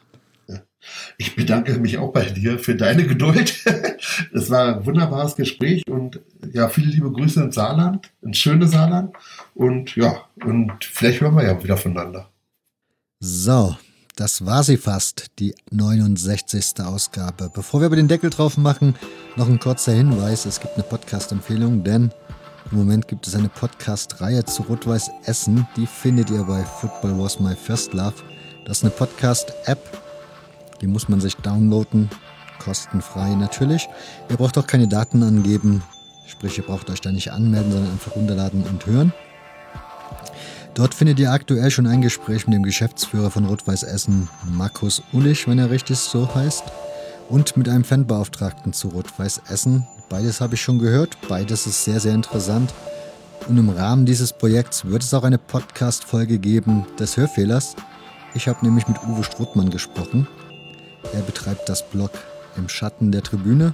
Und diese Ausgabe erscheint ausnahmsweise mal freitags, nämlich nächste Woche Freitag. Und wird sowohl in der App auffindbar sein, als auch hier im Feed, als auch ganz normal bei Spotify oder wo auch immer ihr diesen Podcast hört. Insofern, ich wünsche euch eine gute Zeit und wir hören uns dann schon nächste Woche Freitag wieder. Macht's gut!